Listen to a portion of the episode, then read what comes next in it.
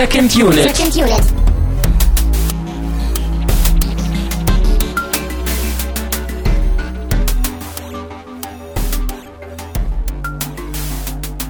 Herzlich willkommen zu einer neuen Ausgabe der Second Unit. Mein Name ist äh, wie immer und immer noch Christian Steiner und ich habe bei mir einen neuen Gast, einen, einen Newcomer, wie man so schön sagt. Das ist Florian Primel. Hallo. Hallo Christian, schön, dass ich dabei sein darf. Ja, herzlich willkommen in der Sendung und schön, dass du auch diesen Film mitgebracht hast. Mhm. Ähm, wir sagen es jetzt mal direkt. Ich habe It Follows mitgebracht, wobei mitgebracht heißt, ich habe vorgeschlagen, dass wir ihn uns angucken. Und das habe ich getan, weil ich völlig inkompetent in Sachen Filmbesprechungen bin und äh, mir darum einen Film ausgesucht, ähm, der viel auf der Soundtrack-Ebene tut, denn da liegen eher meine Stärken, über Sound und Musik zu reden. Da freue ich mich auch schon drauf. Also It Follows ähm, hatte ich. Du wolltest mhm. den ja sowieso, du wolltest den ja sowieso seit längerem schon mal gesehen haben. Ja. Und da habe ich gedacht, schub sich noch mal so ein bisschen in die richtige Richtung. Ja, also das Ding ist ja irgendwie von 2014 und so eine ja, da werden wir, glaube ich, auch noch ein bisschen drüber streiten oder zumindest diskutieren. So ein Indie-Perle, so ein mhm. äh, kleiner, süßer Film eigentlich, der auch damals, 2014, 15, als der rauskam, so, also ich will nicht sagen eingeschlagen, aber der hat so Aufmerksamkeit auf sich gezogen, mhm. in Filmkreisen, glaube ich, vielleicht noch viel mehr. Und ähm, wie das häufig so ist bei solchen Filmen, die sind natürlich auch relativ schnell irgendwie wieder weg. So, dann, dann äh, ist auf einmal das nächste große Ding da und dann vergisst man es oder hat es irgendwie mhm. doch nicht irgendwie rechtzeitig gesehen. Und ähm, das sind halt oft so Sachen, die richtig schön dann auch im Heimvideomarkt äh, aufblühen können. Und äh, das war eine gute Gelegenheit, den, den tatsächlich mal nachzuholen. Du hast ihn jetzt das zweite Mal, glaube ich, gesehen, ne? Genau, ich habe ihn direkt heute Morgen nochmal geguckt, oh. gegen 6 Uhr morgens. also da muss man auch gleich dazu sagen, It Follows, wir werden auch über den Film noch spoilern. Wir werden auch ganz kurz spoilerfrei sagen, dass den jeder gucken soll. Ähm, aber ähm, ist ein, ein, ein, ein kleiner, süßer Horrorfilm, der ein schönes Konzept hat, viel, viel richtig macht und mhm. perfekt eigentlich äh, in so einen Sommer passt. Also wir sind jetzt irgendwie im Juni, es ist meistens, nicht gerade jetzt, aber oh. es ist in der Regel warm und sonnig draußen und wir sperren uns ein und gucken Horrorfilme und du machst es um 6 Uhr morgens und ich mache das genau. um 10 Uhr abends. und äh, es ist eigentlich ja nicht so die, die, die Jahreszeit für Horrorfilme, das ist ja eher so dann der Oktober und auch der Herbst. Aber wenn es schön schön dunkel ist und das nicht um sechs oder zehn Uhr, genau. Genau, aber ich, ich kann dazu sagen, also ich habe den Film geguckt, ich habe den halt so ein bisschen nicht nicht weggeguckt, aber ich habe den so geguckt und dachte, ja, okay, werden mhm. wir glaube ich auch noch ein bisschen diskutieren, wie gruselig ist der jetzt eigentlich, wie gut funktioniert das Monster und so. Mhm. Aber als ich dann gestern den Film ausgemacht habe und dann irgendwie hier alleine in der Wohnung war und alle Flure dunkel und ich aber durch diese dunklen Flure musste, da musste ich auch ganz kurz mal überlegen und mich dran erinnern, dass ich gerade nur einen Film gesehen habe. Also so im Nachhinein funktioniert dieses Konzept eigentlich schon sehr, sehr gut, äh, was, was, was der Film äh, aufbaut und aufmacht. Aber ähm, mhm. ja. Man, man muss sich halt darauf einlassen können. Das ist ja wie bei den allermeisten Horrorfilmen. Nur ähm, in diesem Fall steht und fällt halt alles damit, wie glaubwürdig man die Prämisse findet und wie ja. sehr man sich äh, mit diesem Konzept anfreunden kann.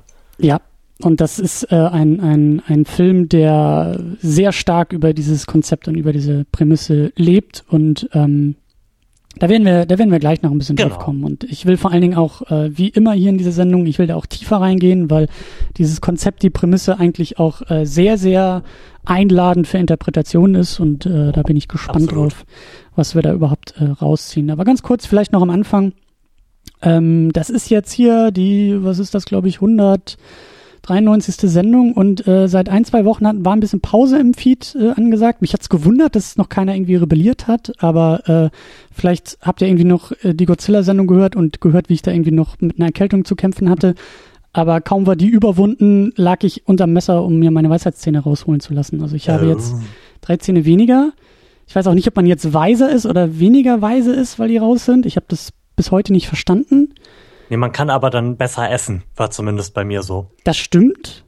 Und äh, ich hoffe ja eigentlich auch noch auf die Zahnfee. Also ich habe jetzt hier drei Schätze unterm Kopfkissen liegen und mhm. warte immer noch, dass da ähm, eine, sagen wir mal, ich bin bescheiden, eine dreistellige Summe drunter landet. aber äh, bisher noch kein Erfolg. Also ich weiß nicht, ob das irgendwie an meinem Alter liegt oder so, ob die Zahnfee einfach nur bei Milchzähnen kommt. Ich, ähm, vielleicht, vielleicht hat die Zahnfee auch inzwischen Internet und ins Impressum geschaut und es dir in die Packstation geschickt. Das ist natürlich ein guter Punkt, ja. Aber dann hat sie immer noch nicht die Zähne. Oder soll ich die dann in die Packstation packen?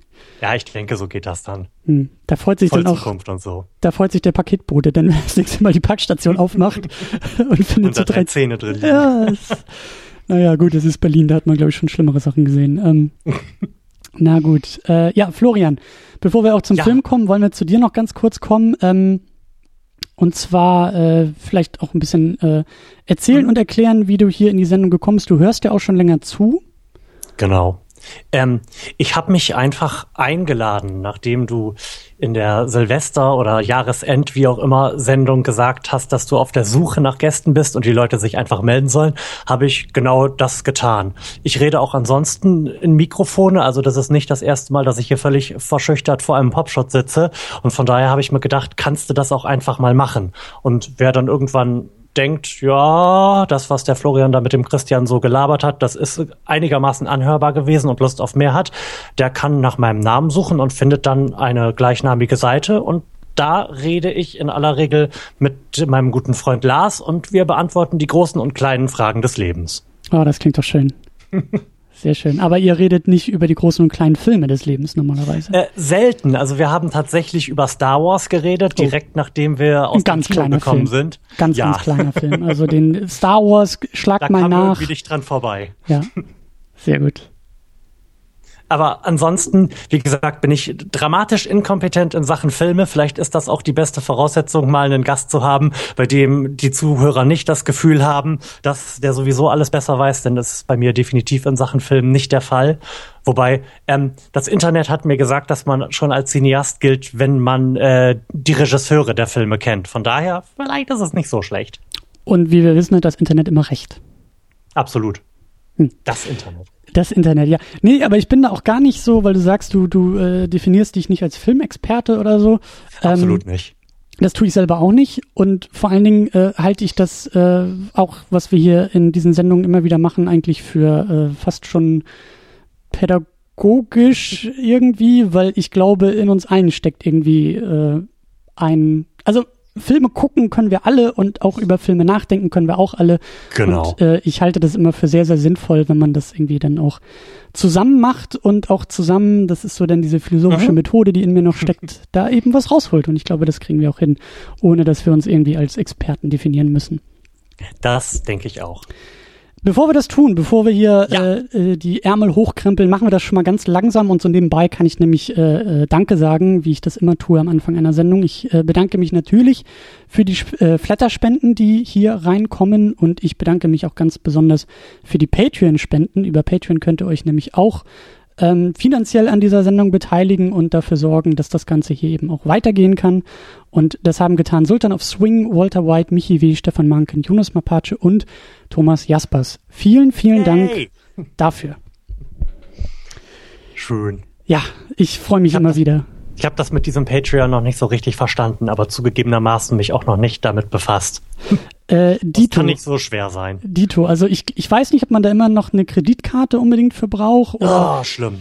Aber PayPal haben wir mittlerweile auch, also darüber könnte man okay. uns auch bespenden und äh, Flatter, wer es noch benutzt und ähm, naja, aber das Patreon-Ding ist ja so ähnlich wie, äh, wie, wie so Kickstarter, also Crowdfunding, mhm. aber halt eben dauerhaft, nicht irgendwie nur auf einen mhm. Zeitraum bezogen und äh, ich finde das, also nach wie vor äh, vier Jahre Podcasting, irgendwie über 200 Sendungen insgesamt, ich bin immer noch mega geflasht, dass es halt Leute gibt, die sagen, das ist mir überhaupt Geld wert, was hier passiert und deswegen ist meine Dankbarkeit immer sehr, sehr riesig. Ja. Aber gut. Kommen wir zum, ja. zum äh, Hauptmahl des Abends, des Tages.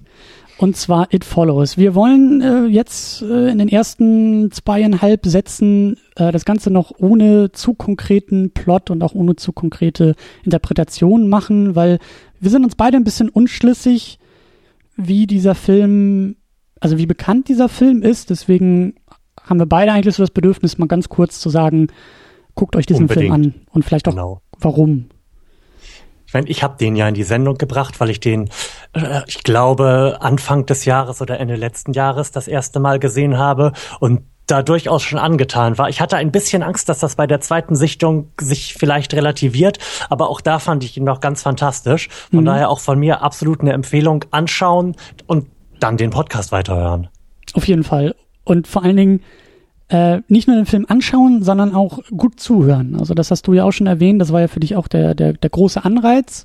Genau. Ähm, die ganze Audioebene und da ist der Film unglaublich stark. Also ich, ich ähm, war da gestern bei der Filmsichtung echt geflasht. Also ähm, ich hatte ja so ein bisschen ähm, durch dich so diesen, diesen, diesen Blickwinkel auf den Film, ja, das haben wir ja vorher auch so ein bisschen, hast du ja per E-Mail auch schon äh, erwähnt, dass du eben dieses Sounddesign und äh, alles Soundtechnische sehr, sehr gut findest. Deswegen wusste ich ja schon, okay, vielleicht mal ein bisschen genauer zuhören, aber sehr, sehr großartig gemacht und dann ist halt irgendwie, als so die ersten ein, zwei ähm, Melodien auftauchten, mhm. ist sofort bei mir ein Schalter angegangen und die, die Lampe leuchtete und ich dachte, Moment mal, genau diese Art von Soundkulisse kennst du doch. Und dann habe ich mal ganz schnell die IMDb aufgemacht und eben gesehen, dass der gute Disaster Piece alias Rich ja. äh, Freeland genau. den Soundtrack gemacht hat. Und äh, Disaster Piece hat auch den großartigen Soundtrack zu dem großartigen Spiel Fess äh, gemacht, so ein kleiner Puzzle-Plattformer. Mm, ah, und den kanntest du schon. Den kannte ich schon. Und vor allen Dingen, ah, also cool. ich, ich habe das Ding, ich glaube, das Spiel, äh, weiß ich nicht, ich habe es vielleicht irgendwie ein, zwei Stunden gespielt, also eher so angespielt, aber diesen Soundtrack, den habe ich rauf und runter gehört. Also es gibt da echt so ein, zwei Tracks, die sind schon fast äh, meditative Grundlage für mich. Und mhm. ähm, deswegen war das halt sofort, weil das ja auch so ein bisschen äh, Bitmusik ist, die in einem Film einsetzt, was ich auch sehr spannend finde, weil ich bis zum Schluss gar nicht weiß, ob die Musik eigentlich so richtig passt auf den Film, weil manchmal passt sie extrem und manchmal irgendwie es ist sehr irritierend. Ja, also und was dann auch wieder passt zum Film. Aber es ist halt Richtig. einfach klasse. Also ich, ich, ich mag den Typen und äh, ich, ich hoffe, dass da noch viel, viel mehr hinterherkommt. Und das war irgendwie, das, das war für mich so die große Überraschung des Filmes, dass ausgerechnet er, das habe ich überhaupt nicht erwartet, ähm, diesen Soundtrack gemacht hat, ja. Also das finde ich total super, dass du da schon so eine Verbindung dann zu gehabt hast durch den durch den Künstler des Soundtracks. Ich habe mir den, also um es vorweg zu schicken, ich kannte Disaster Piece vorher nicht den Künstler. Ich habe auch Fest nicht gespielt. Ähm, aber ich habe mir dann den Soundtrack, nachdem ich den Film gesehen habe, auch geholt und auf die Ohren getan und finde ihn allerdings als Meditationsmusik denkbar ungeeignet. Ich würde fast so weit gehen zu sagen, dass er als Soundtrack an sich, wenn man ihn so zum Joggen oder zum Fahrradfahren hört, fast unhörbar ist, weil es wirklich sehr, sehr viel Sounddesign ist und wenig Musik. Ja. Aber zum Film finde ich ihn wirklich fantastisch. Ja, das ging mir genauso. Also während der Film noch lief, habe ich schon angefangen äh, zu googeln, wo es einen Soundtrack gibt Mhm. Ähm, den muss ich mir auf jeden Fall auch noch mal reinziehen. Das, äh, ich bin sowieso großer Fan von Film-Soundtracks äh, mhm. in der Regel. Also wer hier auch länger zuhört und auch beim Lichtspielcast zu den äh, David Fincher-Episoden äh, dabei war, da, da, also für mich mhm. ist ja eben Trent Reznor sowieso musikalischer äh, Übergott. und seitdem der auch noch Soundtracks macht, kommen da so Welten für mich zusammen, die zusammengehören. Und ähm, genau, also da, da werden wir am Ende auch noch sehr viel drüber sprechen. Und da, ich denke da, auch. Äh, das ist eigentlich so die, das, das äh, größere Thema auch noch dieser, dieser ganzen Diskussion. Aber ja, also es ist irgendwie, ähm, um es vielleicht auch vorwegzunehmen, es ist für mich ein, ein, ein, ähm, ein starker Film, stark gemachter Film, der nicht mhm. hundertprozentig rund ist, muss man auch dazu sagen. Aber ich finde auch dieses, dieses, ähm, diese, dieses Zwischenspiel aus Indie-Film und Horrorfilm sehr, sehr spannend. Also mhm. Da werden wir auch noch Wobei, drüber sprechen, wie untypisch der manchmal ist für einen Horrorfilm und ja. wie gut es aber irgendwie trotzdem funktioniert. ab, ab wann gilt eigentlich ein Film nicht mehr als Indie-Film? Gibt es da irgendwie eine Definition? Ich habe nachgeschaut, der hat äh, zwei Millionen ungefähr gekostet, dann 15 in den USA eingespielt, also war jetzt nicht unerfolgreich, so gemessen an, am Wareneinsatz. Ähm, und der sieht für mich nicht wie ein Indie-Film aus. Also er sieht sehr, sehr polished aus, sehr, sehr schick. Es ist handwerklich alles sehr gut gemacht, nicht nur der Soundtrack, also auch auf der visuellen Ebene funktioniert ja. der für mich toll. Ähm, aber klar, gemessen an so äh, Riesenbudgets und Blockbustern ist das natürlich ein Indie-Film. Ja. Also ist ja War mir halt nur so nicht sicher, ob ich den unter Indie rubrizieren würde, weil er halt auf mich nicht den Eindruck gemacht hat beim Gucken. Mm, Indie ist ja genau so ein, so, ein, so ein Label wie Trash. Ja, genau. Bei dem man eigentlich auch nie so richtig weiß, ob man das jetzt inhaltlich meint oder Produktionsbedingungen meint und so richtig, mhm.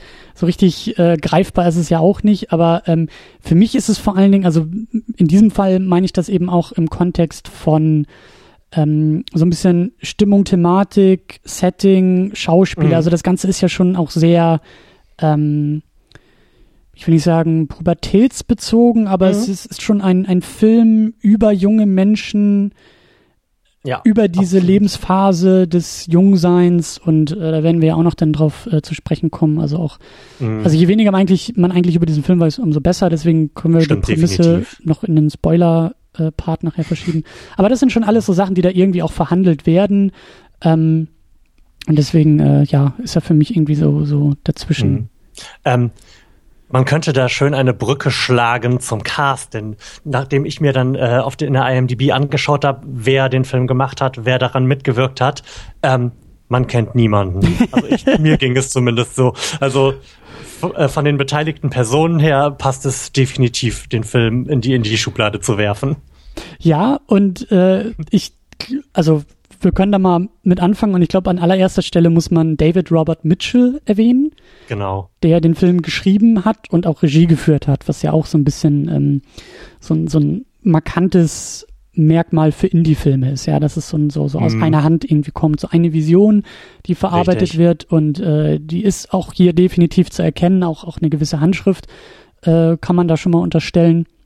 Mhm. Ähm, und für mich ist David Robert Mitchell auch eigentlich die große Entdeckung des Filmes. Also Disaster Piece kannte ich halt selber auch schon vorher, ja. aber so den ein bisschen ausgeklammert, aber ähm, so ganz, ganz starke Regie, ganz, ganz starker, ganz, ganz starker Film aus dieser, aus dieser Hand von David Robert Mitchell. Das ist, also ich, mhm. ich freue mich schon drauf, was der als nächstes macht. Sobald da irgendwas Neues irgendwie kommt, mit seinem Namen drauf, ist mein Interesse äh, geweckt, auf mhm. jeden Fall. Hast du was von dem gesehen, was er vorher gemacht hat? Also er Überhaupt hat ja, glaube ich, vorher nur einen Kurzfilm gemacht, dessen Name mir jetzt entfallen ist, und dann ähm, einen Film, der mir auch nicht sagt, The Myth of the American Sleepover. Sagt mir Hast überhaupt du also nichts. auch nicht gesehen? Okay. Nee. Im Vielleicht kommen wir da nachher auch noch drauf zu sprechen, aber das Ganze erinnert mich tatsächlich ein bisschen an Richard Kelly. Der hat ja auch, bevor er mhm. mit Donnie Darko, ein Film, zu dem ich bei hier auch die eine oder andere Parallele ziehen könnte, mhm. ähm, der hat ja vorher auch nichts anderes gemacht oder zumindest nichts Bekanntes und dann danach auch nichts mehr. Ich hoffe, ich hoffe, dass es bei äh, Robert Mitchell anders sein wird. Ja, ja, das ist also auf jeden Fall, ähm, auch wenn er was davor gemacht hat, aber man kann schon sagen, ähm, dass das so sein, sein Debütfilm oder zumindest mhm. sein, sein Durchbruch ist. So kann genau. man es, glaube ich, am besten äh, formulieren. Auch wenn er ja. vorher was gemacht hat, aber mit dem Film hat er sich, äh, glaube ich, äh, weiter nach vorne äh, gespielt und so die Karriere richtig. so richtig zum Starten gebracht, ja. Mhm. Ja. Wobei ich auch sagen muss, ähm, und wir können ab jetzt auch so ruhig Spoilerwarnung aussprechen, okay. ich will doch konkreter werden. Äh, ich muss dazu sagen, ähm, dass ich glaube ich, also wir haben jetzt so dieses Writer-Director äh, in einer Person. Ich glaube, dass mich der Director mehr interessiert als der Writer. Also das, was, mhm. also die, die Geschichte. Mhm selbst finde ich weniger stark. Das ist okay und da werden wir auch noch drüber sprechen und Monster und Horror und so. Aber am stärksten ist wirklich so dieses, ähm, also das Ganze drumherum. Also die, die, das, das Wie ist stärker als das Was in dem Film, finde ich. Definitiv. Also es ist sehr, sehr eindeutig ein Stimmungsfilm und nicht ein Handlungsfilm. Ja. Ja. Er hat selber auch gesagt, ähm, das habe ich mir auch äh, äh in den äh, Produktionsnotizen durchgelesen. Er wollte, also das, der Film basiert halt auf einem Traum, den er wohl irgendwie damals okay. hatte. Dieses Gefühl von verfolgt werden ist ja schon im Titel drin. It follows. Das Monster mhm. ist halt ein, ein, ein, ein unbestimmtes Etwas, das das Opfer sehr langsam, aber sehr fokussiert einfach nur verfolgt. Und wenn es halt mhm. dich hat und dann tötet, dann folgt es dem nächsten. Und ähm, das ist so, das, also dieses Gefühl, das, das war ihm wohl sehr wichtig. Dieses Gefühl von Verfolgtsein, das hatte er wohl irgendwie auch in wiederkehrenden Träumen und mhm. äh, ähm, also für ihn ist es wohl auch irgendwie, äh, er entzieht sich auch dieser Interpretationsdebatte, äh, wie eigentlich jeder gute Regisseur. Ähm, und er sagt, für ihn ist es halt alles ein, ein, ein, ein eine Traumlogik und äh, damit, damit hat er seinen Film für sich erklärt. Ähm, aber das der, der weitere Hook an der ganzen Sache ist ja, dass ähm, dieses Monster Leute nach dem Sex verfolgt und sich sozusagen über den Sex überträgt. Und ähm, das ist ja dann auf einmal so eine, eine Bedeutungsebene, die dann auch wieder eine Menge aus diesem Film halt macht. Weil mhm. wir haben eben junge Menschen, pubertierende Menschen, das Thema Sex ist sowieso wichtig und das ist dann auch wieder so dieser Indie-Aspekt, finde ich, dass äh, wir eben dann auch äh, so Szenen haben, wo zwei junge Damen dann irgendwie drüber reden und ja, und äh, dein Boyfriend ist ja auch ganz süß und habt ihr schon? Nee, wir wollen, aber wir haben es noch nicht und das sozusagen dieser, was ja sowieso auch immer im Horrorfilm drinsteckt, das Thema Sex, Jungfräulichkeit, dass das über dieses mhm. Monster, also die, die ähm, fehlende Jungfräulichkeit sozusagen, die überkommene Jungfräulichkeit, dass die über so ein Monster bestraft wird, ist natürlich äh, gefundenes Fressen für jedes Filmwissenschaftsstudium, um da irgendwie was rauszuholen. Also, mhm. ja. Wobei das äh, in diesem Film natürlich noch, ähm, ich sag mal, eine Runde direkter ist, als es so klassischerweise in so 70er Jahre Horror, wo wo ja die klassische Prämisse ist, okay, da haben jetzt irgendwelche Menschen Sex und danach werden sie dann random auf grausame Art und Weise dafür bestraft und äh, hingeslasht. Hier ist es ja so, dass eine wirklich die direkte Verbindung aufgemacht wird. Ja. Hier, ja. hier hat unsere Hauptdarstellerin hat mit einem Jungen Sex und ähm, er eröffnet ihr danach die Konsequenzen, die daraus erwachsen sind. Nämlich, dass sie von jetzt an von einem langsamen Wesen verfolgt wird, was nur sie sieht, ähm, was alle möglichen Gestalten annehmen kann und ja. was sie töten wird, wenn genau. sie erreicht. Und wenn es sie getötet hat, dann geht es über auf die Person, äh, von der sie es hat. Also es gibt halt genau. sozusagen so eine Kette von, von vorherigen potenziellen Opfern. In dem Moment, wo sie es halt weitergegeben haben, sind sie erstmal wieder raus aus der Nummer, aber theoretisch ist dieses Monster eigentlich daran ähm, gelegen, diese ganze Kette durchzugehen. Richtig. Und das ist natürlich schon, also das ist schon ein dickes Ding. Also wie, wie du sagst, so diese 70er, 80er Filme, das weiß ich auch noch äh, in den, in den äh, Episoden und Diskussionen, die ich mit Tamino geführt habe. Wir haben ja mhm. eben vor Jahren auch schon angefangen, mal uns dem Horror etwas mehr zu widmen, weil das für uns beide blinde Flecke waren. Und mhm. wir sind dann ja durch verschiedene Varianten durchgegangen, durch irgendwie Monsterfilm, Slasherfilm, Psycho-Horror, äh, wir haben die verschiedensten Sachen äh, geguckt, um auch die verschiedensten mhm. Geschmacksrichtungen da rauszuholen. Und ich weiß halt noch, dass für Tamino so diese, diese Ebene, ich weiß auch, wie wir das noch damals mit, mit Stefan gemacht haben, der uns dann auch, ähm, mit dem haben wir den, die, die deutsche Version von High Tension gesehen. Ja. Und das ist halt auch so ein klassischer, ähm, äh, wie, wie, äh, Film, ich weiß gar nicht mehr, wie hieß das, Final Girl oder so. Es gibt ja immer dann ja. das eine Mädel, was am Ende dann über, überlebt und äh, so dieses. Genau, das ist halt so ein klassischer Horror-Trope. Genau. Und, und er hat uns dann damit auch so erklärt, dass es halt typisch für den Horrorfilm ist und eben, wie du auch gesagt hast, Sex als, als Motiv, was irgendwie über diese Horrormechanismen bestraft wird. Und ich weiß noch, wie Termino auch damals gesagt hat, also, so ein Bullshit. So ein Quatsch. Und das ist ja irgendwie schon, also ja, kann man machen, aber sehe ich jetzt nicht unbedingt. Und mhm. hier kann man sich dieser Interpretation halt überhaupt nicht mehr entziehen. Also wie du sagst, Richtig. das, was damals noch vielleicht auch, weil es eben 70er, 80er waren, auch ein anderes Amerika, was mhm. damals noch so ein bisschen unterschwellig dabei war, ist hier ganz klar die Prämisse. Dieses Monster ist nach dem Sex erst da und das Thema Sex ist halt so grundlegend für dieses, für diesen Monstermechanismen, dass ähm, das ist halt eben auch ähm, schon spannend. ist schon alles so ein bisschen, also der Film wurde auch sehr, sehr, sehr, sehr stark gelobt und äh, zu Recht auch über diese kleinen klugen Elemente, die mit dem Genre auch mal ein bisschen was machen. Also der Film ist mhm. weniger ähm, ein, ein, also es gibt ja immer so zwei, zwei Varianten, wie du, wie du generell, glaube ich, Sachen machen willst. Entweder du machst sie anders oder dann machst du sie genau so, wie man es macht und dann hoffentlich sehr, sehr gut. Mhm, das sind für mich richtig. eigentlich immer so die beiden Varianten für gute Filme. Und dieser Film macht es halt eher anders und zwar auch gut, aber der nimmt das Genre und auch nicht im Großen, auch nicht bahnbrechend anders, aber schon so in den kleinen Elementen, wo du sagst, ja, du wartest auf den Jumpscare und dann kommt halt doch nicht. Mhm. Ähm, das sind so eher denn die, die, die Elemente, die diesen Film halt frischer machen. Mhm. Ähm, und was man hier auch explizit dazu sagen muss, ist, dass ähm, dieses, dieses Monster an sich ist eigentlich viel weniger als in anderen Horrorfilmen ähm, das, worum es geht. Also man fragt sich eigentlich weniger die ganze Zeit, wie die Auflösung mit diesem Monster ist, sondern mhm. ähm, begreift es halt äh, als Auslöser für die Handlung, die dann passiert. Also es passiert irgendetwas Merkwürdiges, in diesem Falle, ähm, dass sich diese Verfolgung ergibt durch dieses unaufhaltsame Wesen, was nicht näher definiert wird. Und dann schaut der Film halt diesen Jugendlichen dabei zu, wie sie mit der Situation umgehen.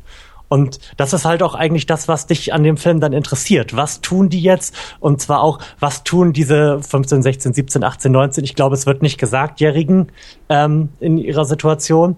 Und das ist sehr wichtig, dass es halt Jugendliche sind, weil ja. die gehen damit halt deutlich anders um, als man das jetzt bei irgendwelchen Erwachsenen erwarten würde. Ja, ja. Und das ist halt eben auch äh, das sind, das sind eben auch diese, diese Ebenen, die man aufmachen kann mit dem Film, was, mhm. was der eigentlich verhandeln will, worum es eigentlich gehen soll, aber da kommen wir gleich auch noch äh, drauf zu sprechen. Ich will noch ganz kurz durch die, durch die weitere Castliste gehen, weil sie alle einen sehr, sehr guten genau. Job machen. Ähm, da stimme ich dir zu. An, an erster Stelle Micah Monroe als Jay Hyde, als die Protagonistin, die dann eben verfolgt wird, weil Jake Rarys Charakter Hugh, Schrägstrich Jeff, er stellt sich ja schon mal falsch vor und das ist mhm. ja schon mal so ein bisschen also er hat ja schon ein sehr, eine, eine sehr starke Absicht, äh, als er dann mit ihr schläft. Und ähm, diese beiden sind halt so die, die, äh, die potenziellen Opfer des Filmes. Genau.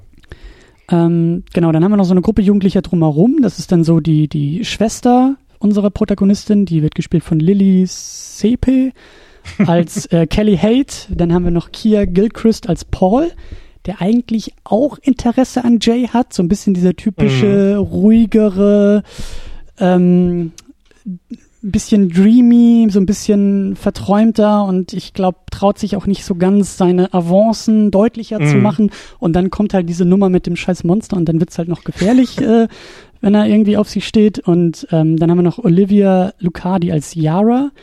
Die glaube ich, ich glaube, das ist die mit der Brille, die so ein also den ersten What the fuck Moment hatte ich in dem genau. Film, als sie da sitzt mit ihrem komischen Schminkspiegel eigentlich und da drin ist irgendwie ein Telefon. Also sie hat so ein komisches Smartphone, was halt irgendwie so eine Muschelform glaub, ein, hat. Ja, ich glaube, das ist ein E-Book-Reader gewesen, aber nagel mich nicht drauf fest. Also ich, ja, es hat, sie konnte auf einmal damit scrollen und hat immer irgendwas vorgelesen und ich dachte, was, mhm, genau. also so die Nummer mit dem Monster, ich wusste ja so, was die Prämisse ist. Also das kann ich alles glauben, aber dieses Gerät ist für mich das unglaubwürdigste in dem ganzen Film. Aber okay. Ähm, äh, ich habe tatsächlich danach gegoogelt, so E-Book-Reader Shell und das Ding gibt es nicht. Das gibt es nur in diesem Film. Also man findet dann als ersten Link auch äh, dann einen Hinweis auf den Film. Das ist okay. ganz merkwürdig. Keine Ahnung, wo die das ausgegraben haben. Aber sehr süß. Das hat mich so ein bisschen an das, ähm, was war das noch, an das Hamburger-Telefon aus Juno erinnert. Ich weiß nicht, ob du den mal gesehen hast. Mm, ja. Ja, äh, ja noch so, noch so ein Indie-Punkt auf der Liste. Komische Telefone, komische Geräte, komische Gadgets. Genau, über die Ausstattung und warum dieses E-Book-Device so merkwürdig in dem Film ist, werden wir nachher sicherlich auch nochmal reden. Ja, ja.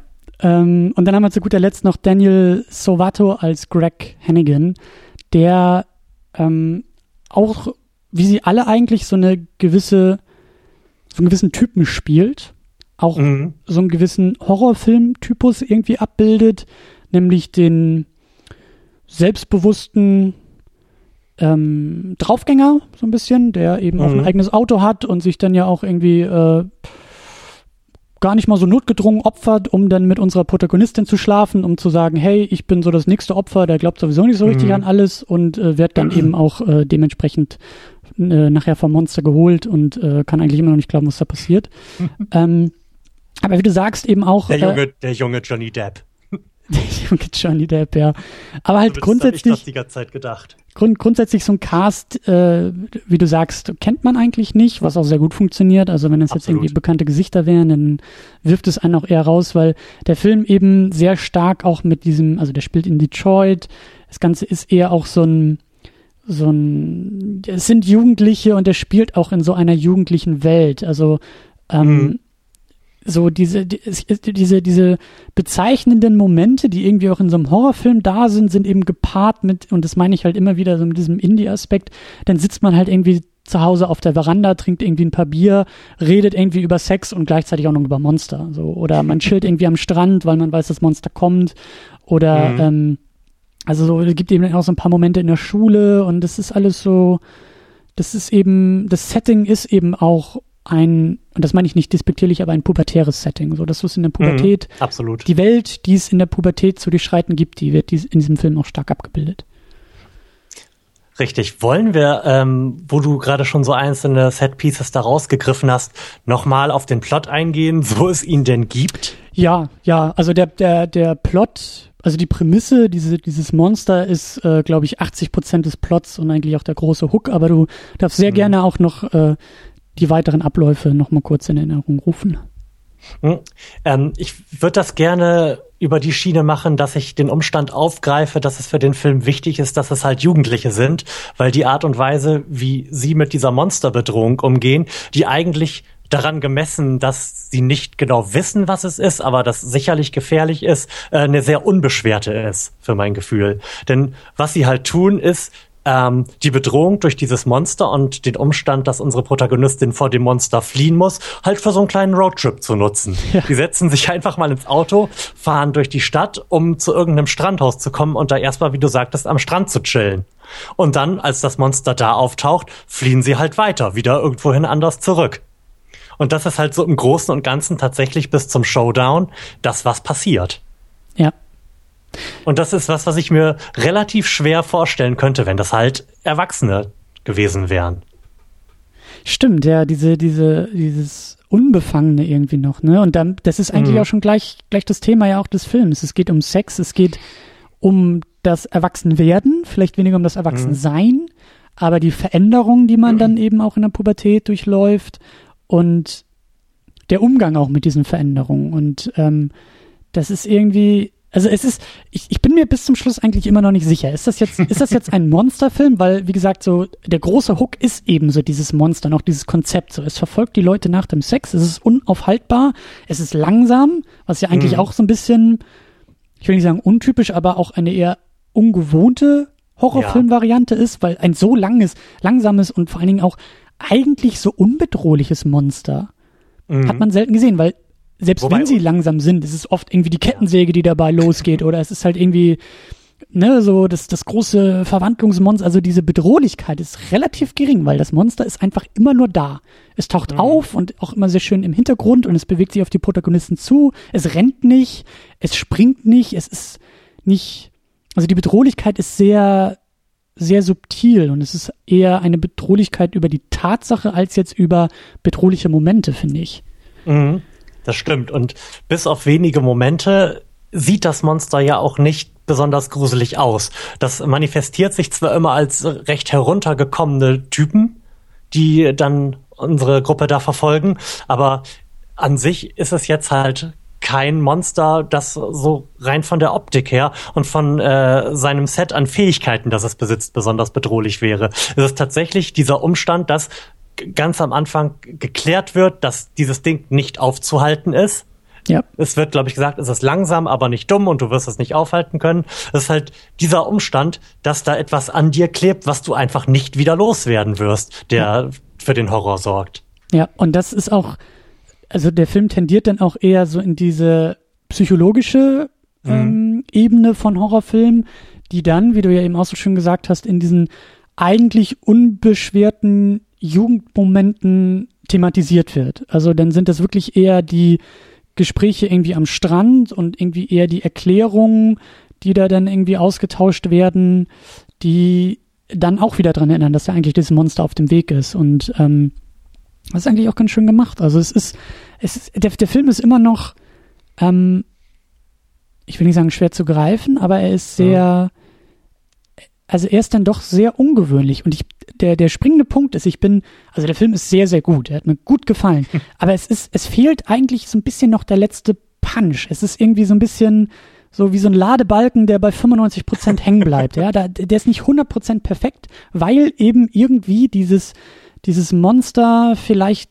für meinen Geschmack auch ein bisschen zu unbedrohlich war oder irgendwas mhm. fehlte mir, ohne das jetzt irgendwie so mit dem Finger äh, direkt zeigen zu können. Mhm. Aber vielleicht ist es auch gerade die Stärke des Films, dass er sich so ein bisschen dem entzieht und auch so ein bisschen unbestimmter an sich bleibt. Das muss man auch manchmal bei Filmen einfach so aushalten können, finde ich. Mhm.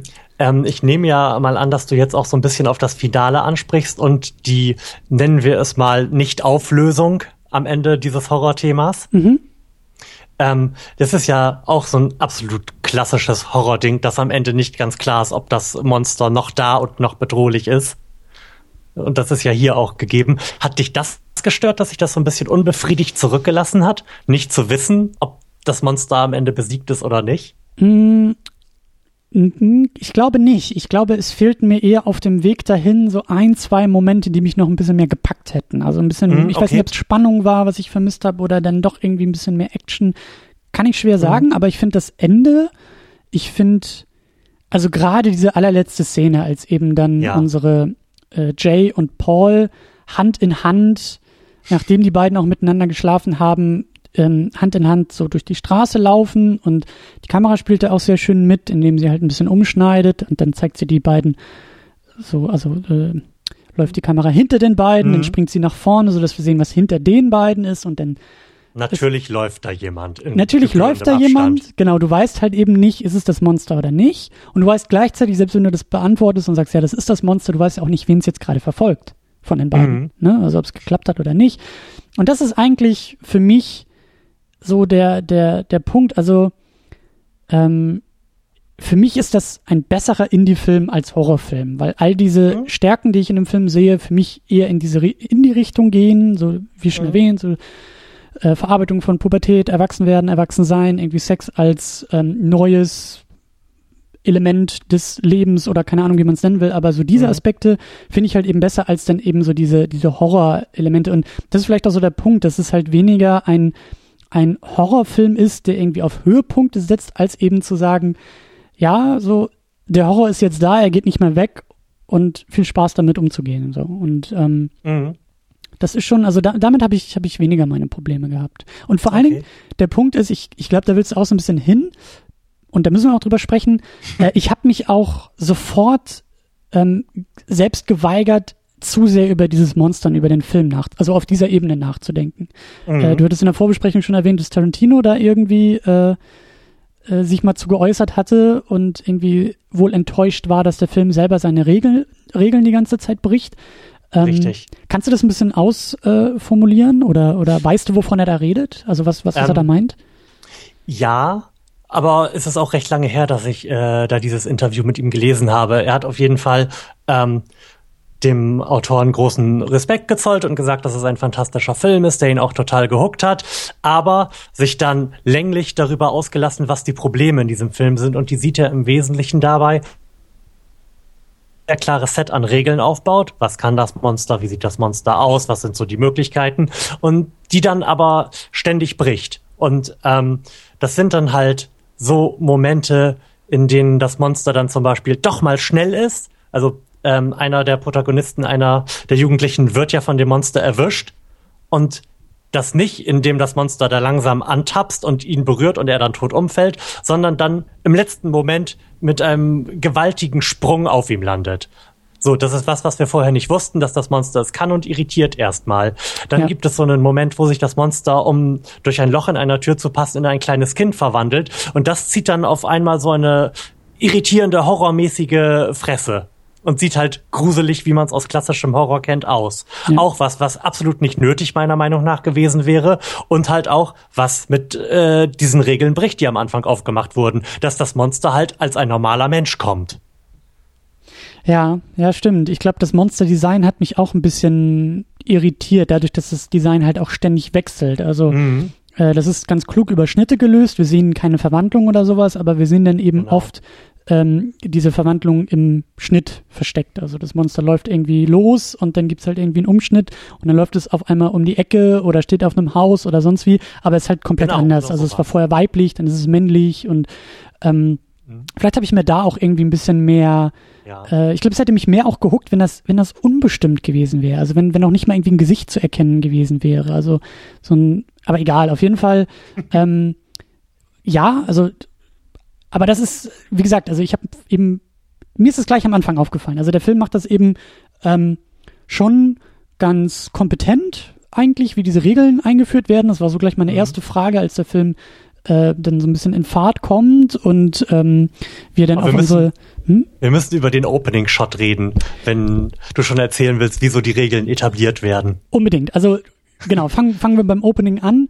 Ähm, weil absolut großartig. Also da war ich schon, da, da war ich schon dabei Total und da drin und dachte, ja, das ist also auch sehr klug gemacht. Also wer, wer eigentlich diesen Film, wer den, also wer, wer, wer den Film, wer, wer den Reiz eigentlich dieses Filmes verstehen will, muss sich nur den Opening Shot angucken. Und das ist immer gut, äh, gut, also das ist gutes Filmmaking. Wenn du gleich in den ersten Momenten die Leute so hookst oder halt irgendwie mhm. kriegst und vor allen Dingen auch so dein, dein, dein Stil, deine Handschrift so klar erkennbar ist in diesem ja. Opening. Weil wir sehen halt, wir sehen halt eine Kamera, die schwenkt. Und zwar sehr, sehr langsam, geradezu schmerzhaft langsam. Sehr, sehr langsam und, und ohne Schnitt sehen wir halt so einen Schwenk durch so eine, ja, so, so einen typisch amerikanischen Vorort irgendwie. Und wir sehen dann halt ein, ein, ein Mädel, was ähm, verstört, aber auch nicht in Panik. Also relativ, mhm. also auch da wieder so im Detail so ein bisschen ungewöhnlich für so einen Horrorfilm. Das ist jetzt nicht mhm. dieses typische, oh, ich renne jetzt gerade vor Freddy Krüger weg und schreie und stolper noch fünfmal und bin in großer Panik, sondern die, die rennt halt irgendwie durch die Gegend. Ich glaube, äh, sie rennt dann irgendwie noch in, in, ein anderes Haus oder sowas und springt dann irgendwie ins Auto und telefoniert dann, glaube ich, unterwegs. Und genau. was ich eben auch sehr stark fand, äh, sie telefoniert mit den Eltern ja, was ja auch so ein, so ein Aspekt des äh, Erwachsenenwerdens, Erwachsenenseins mhm. ist und irgendwie, glaube ich, auch sowas im Sinne von, also ich lege meine Hand nicht ins Feuer dafür, aber ich glaube, sie entschuldigt sich sogar bei ihrem Vater dafür, dass sie, dass sie ihn wohl enttäuscht hätte oder sowas. Mhm.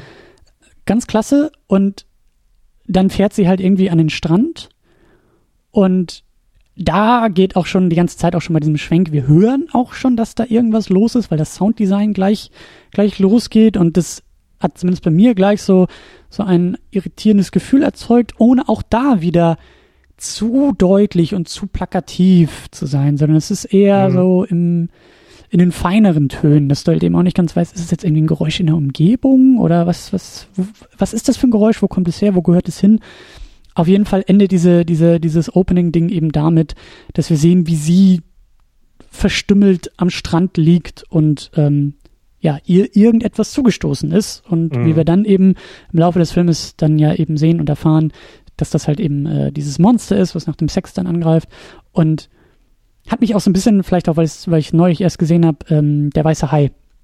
Der weiße mhm. Hai macht ja auch okay. so ein bisschen äh, eher mystisch auf und zeigt aber auch gleich, ohne zu zeigen, ohne deutlich zu zeigen, was irgendwie Monster ist und was Sache ist, aber die Konsequenzen eines Angriffs werden auch daher mhm. gezeigt und äh, absolut großartig gemacht und äh, erzeugt schon gleich die Stimmung, die der ganze Film nachher aufrecht hält.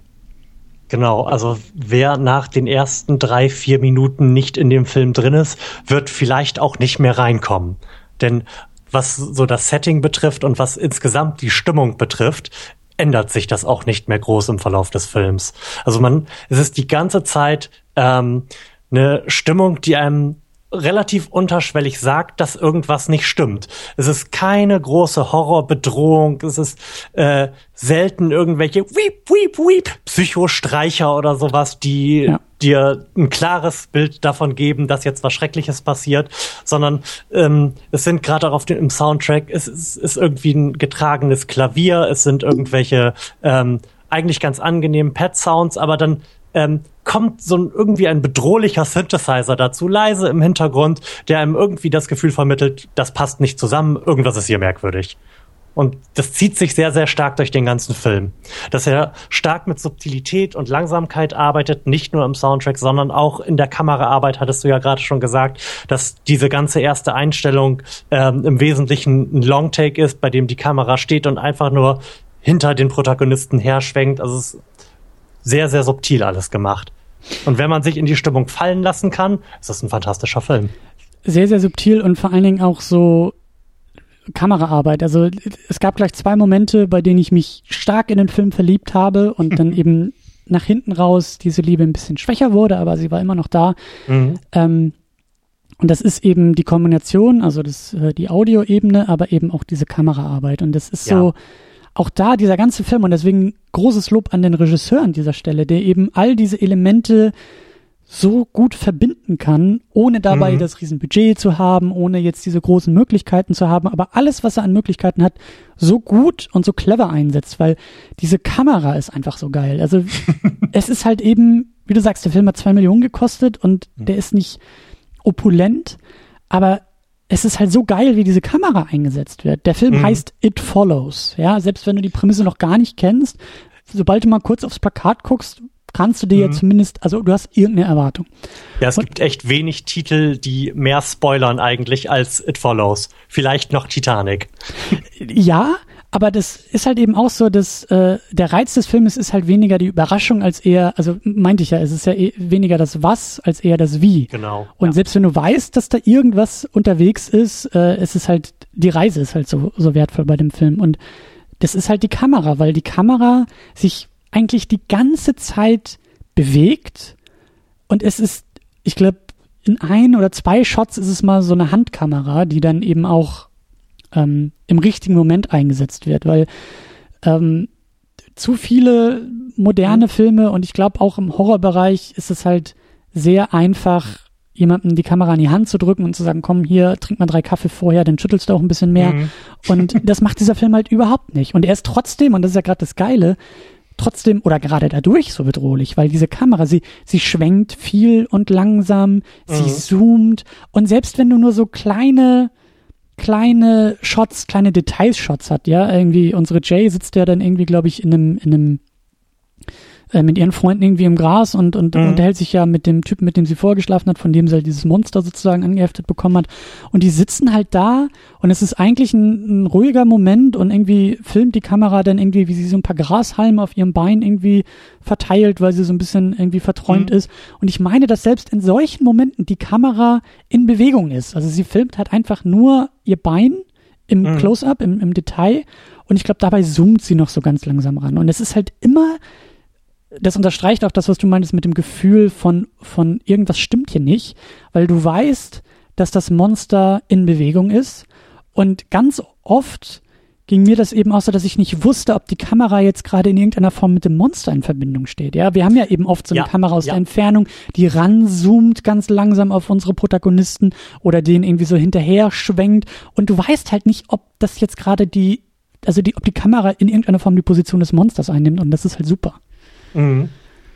Ähm, da, dazu noch, es gibt also neben dieser zoomenden Kamera, die möglicherweise die Perspektive des Monsters ist, gibt es da noch äh, zwei andere kameratechnische Stilmittel, mit denen da im Wesentlichen diese Bedrohung herausgearbeitet wird. Es ist einmal, dass sehr viel Weite gezeigt wird, sehr viel Totale. Ja. Und man im Hintergrund möglicherweise, vielleicht ist es das Monster, irgendwas langsam lang schlurfen sieht.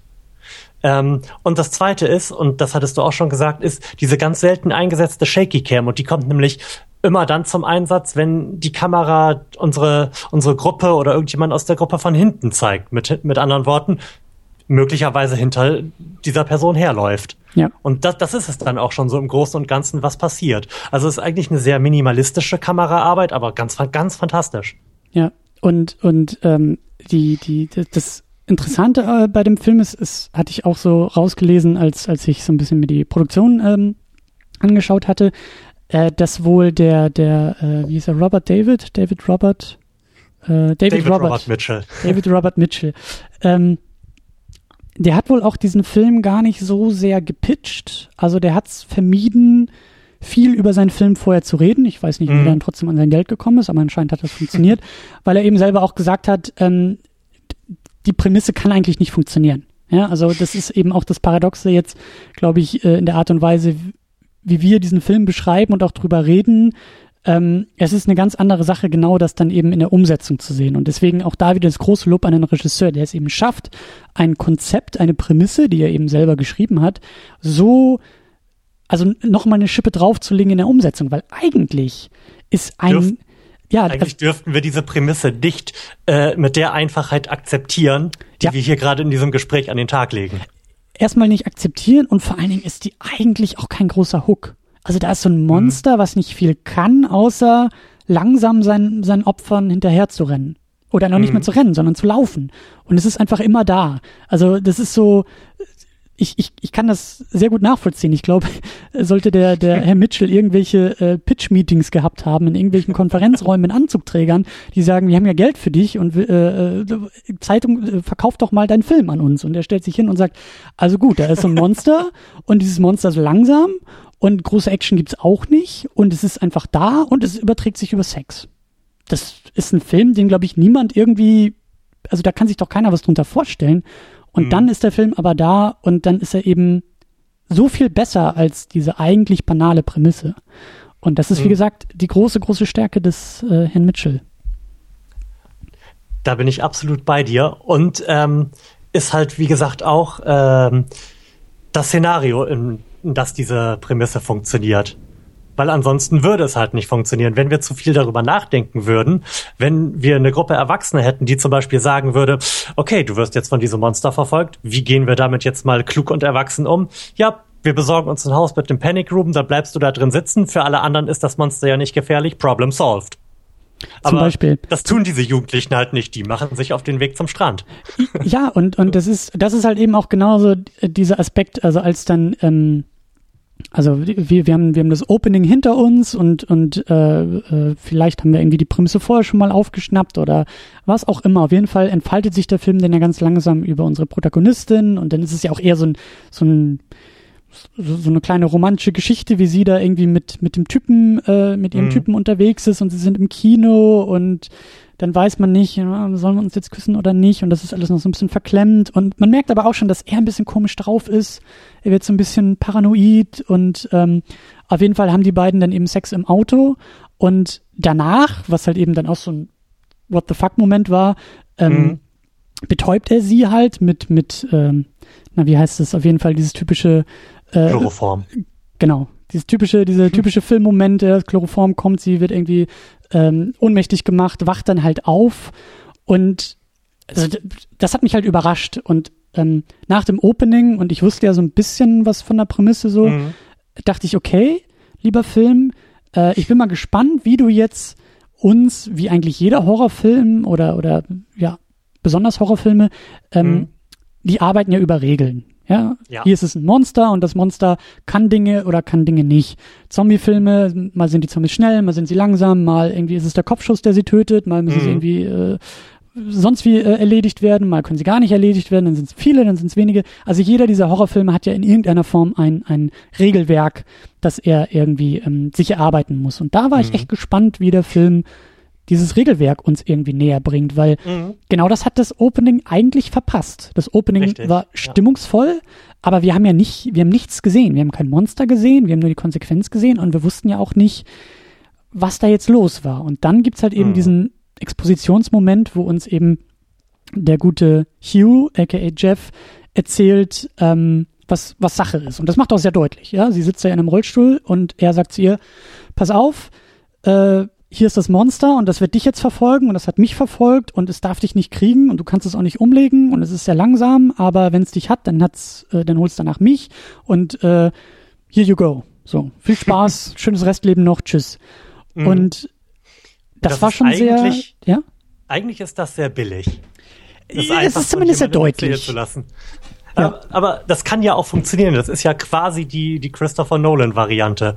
Lass es die Leute einfach erzählen, aber in irgendwie einem Moment, der von sich aus was Besonderes hat, wie in diesem Fall, dass sie völlig überraschend betäubt und gefesselt wird.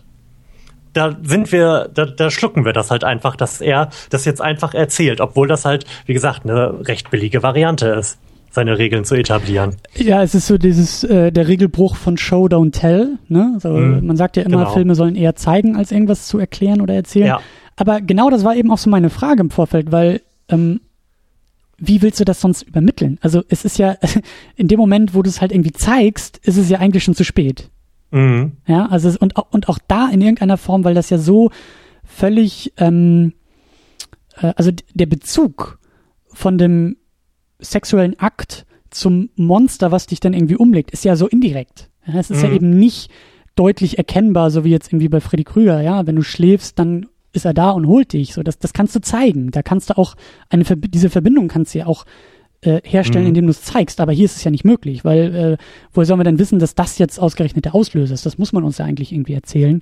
Mhm. Und ähm, in dem Moment war mir dann eben auch klar, okay, äh, ich lehne mich jetzt eher zurück und ich lasse eher den Film mal machen und fange gar nicht an zu überlegen, okay, wie würde ich jetzt agieren, so wie du gesagt hast, ne? So ist jetzt irgendwie der Panic Room eigentlich die Lösung? Äh, wie, wie, wie wird der Film ausgehen? Ja, wie, wie kann man das Monster vielleicht doch irgendwie kriegen? Genau, oder ja gehen so wir jetzt, oder gehen hm? wir jetzt als nächstes in einen Swinger Club, um das Monster möglichst zu verwirren? Ja, oder äh, es gab dann ja so Momente am Strand, am Wasser, da hat sie dann ja auch irgendwie auf so ein Boot geguckt, wo irgendwie mhm. auch so ein paar Typen, glaube ich, drauf waren. So, ich weiß nicht, ob das in ihrem Kopf dann äh, gerade vorging, aber bei mir war es dann so die Frage, hm, ja, vielleicht kann das Monster ja auch nicht schwimmen. Äh, also was ist es die Lösung, dass sie sich irgendwie auf eine einsame Insel setzt, weil das Monster da nicht hinkommt? Äh, kann das Monster, äh, ist es in der Lage, irgendwie durch die Airport Security zu kommen und könnte dann irgendwie hinterherfliegen? Also ist die Lösung einfach mal nach Europa oder Asien zu fliegen? Also all diese, diese Erklärungen oder diese, diese weiterführenden Gedanken, die habe ich gar nicht erst angestellt, weil ich halt wusste, mhm. ja, das ist nicht unbedingt förderlich jetzt für den Film und das, das will da glaube ich auch gar nicht sein. Das, das äh, will ich dem Film jetzt auch gar nicht zumuten, weil natürlich ist klar, dass er dann auseinanderfällt, sondern dadurch, dass er eben auch bis dahin in seiner Umsetzung so stark war, dachte ich mir, okay, das, äh, das Was ist nicht so wichtig wie das Wie. Zeig mir, wie du hier vorgehst. Zeig mir, wie du Szenen gestaltest. Zeig mir, wie du Spannung erzeugen willst. Zeig mir, wie die Musik auch arbeitet. All diese Sachen waren für mich dann viel wichtiger, als am Ende da in irgendeiner Form irgendwie mhm. den großen Showdown zu haben, überlebt sie, überlebt sie nicht. Also das war für mich alles gar nicht so wichtig. Mhm. Du hast dich also auch nicht gefragt, wieso die weiterführenden Möglichkeiten dieses Monsters sind. Überhaupt also nicht. Gerade das, was du alles gesagt hast. Okay. Ähm, hast du mal Slender gespielt? Nee. Aber dir sagt der Slenderman-Mythos was? Nee, überhaupt nicht.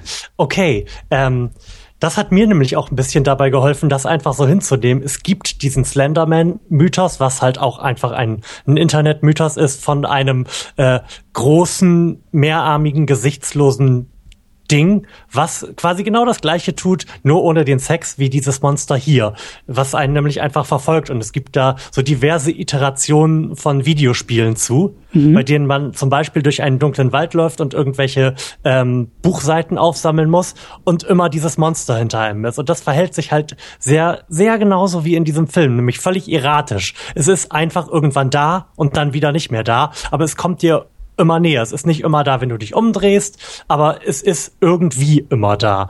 Und ähm, dadurch, dass ich das wusste, dass es, dass das quasi da an der Stelle nicht erfunden wurde und mich auch schon das ein oder andere Mal eben bei diesem Spiel zu Tode erschreckt habe über das Ding, war das für mich sehr leicht zu schlucken, dass äh, dieses Monster halt, das muss ja gar nicht einfach nur ein Monster sein, was äh, von A nach B läuft, sondern möglicherweise sich einfach in irgendeiner anderen Person irgendwo materialisiert. Das war für mich sehr einfach zu schlucken. Ja. ja, für, für mich auch. Also für mich ähm, war es einfach, also ich, ich kann das, das, ich kann es akzeptieren, dass es einfach da ist. Mhm. Und ich glaube, dass das auch ein entscheidender Punkt ist. Du hast es vorhin auch so schön gesagt, wenn du die ersten drei, vier Minuten, wenn du den, wenn du beim Opening nicht in irgendeiner Form äh, drin bist, dann bist du es mhm. nachher auch nicht. Und da schwingt ja auch schon mit, wenn du dieses wenn du die Präsenz oder einfach so dieses, mhm. die Bedrohlichkeit der Existenz des Monsters, die ist halt größer als das Monster selber.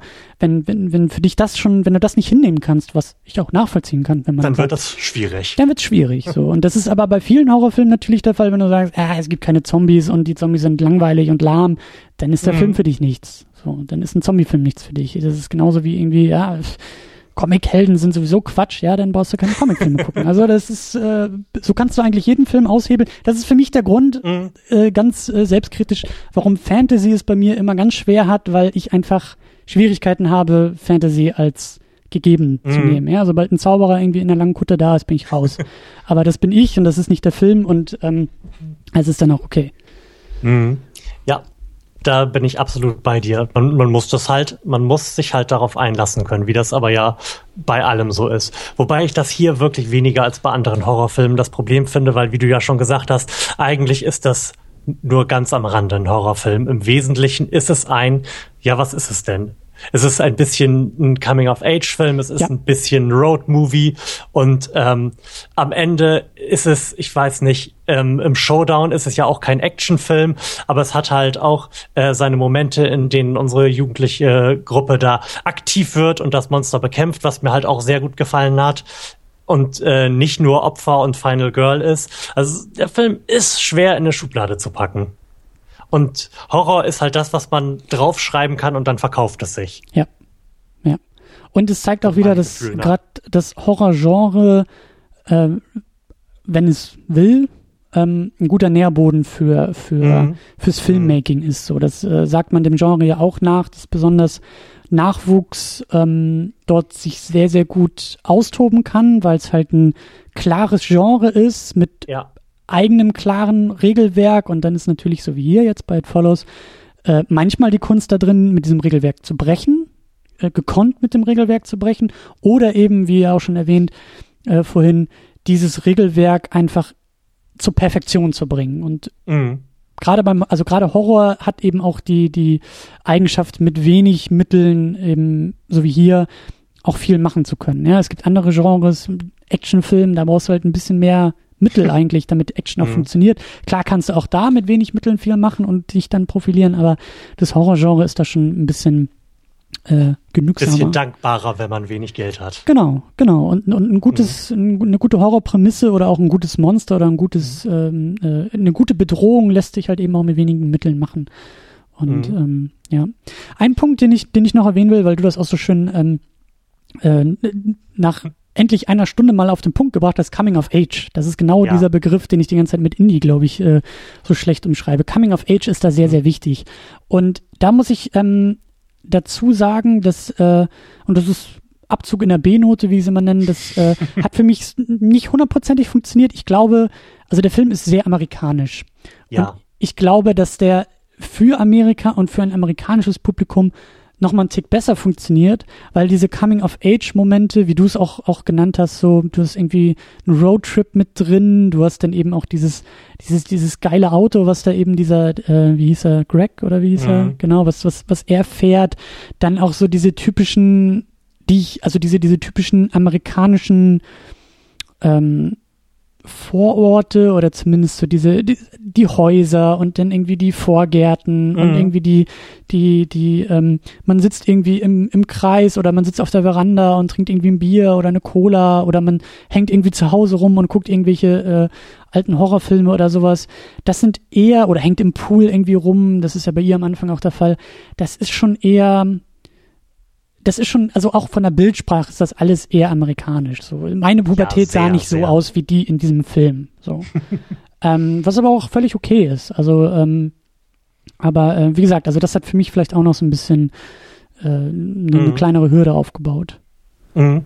Ähm, da bin ich total bei dir und das Problem hatte ich beim ersten Mal schauen des Films, dass mich äh, der Umstand, dass das alles wirklich sehr amerikanisch ist, halt daran gehindert hat, da komplett drin einzusteigen.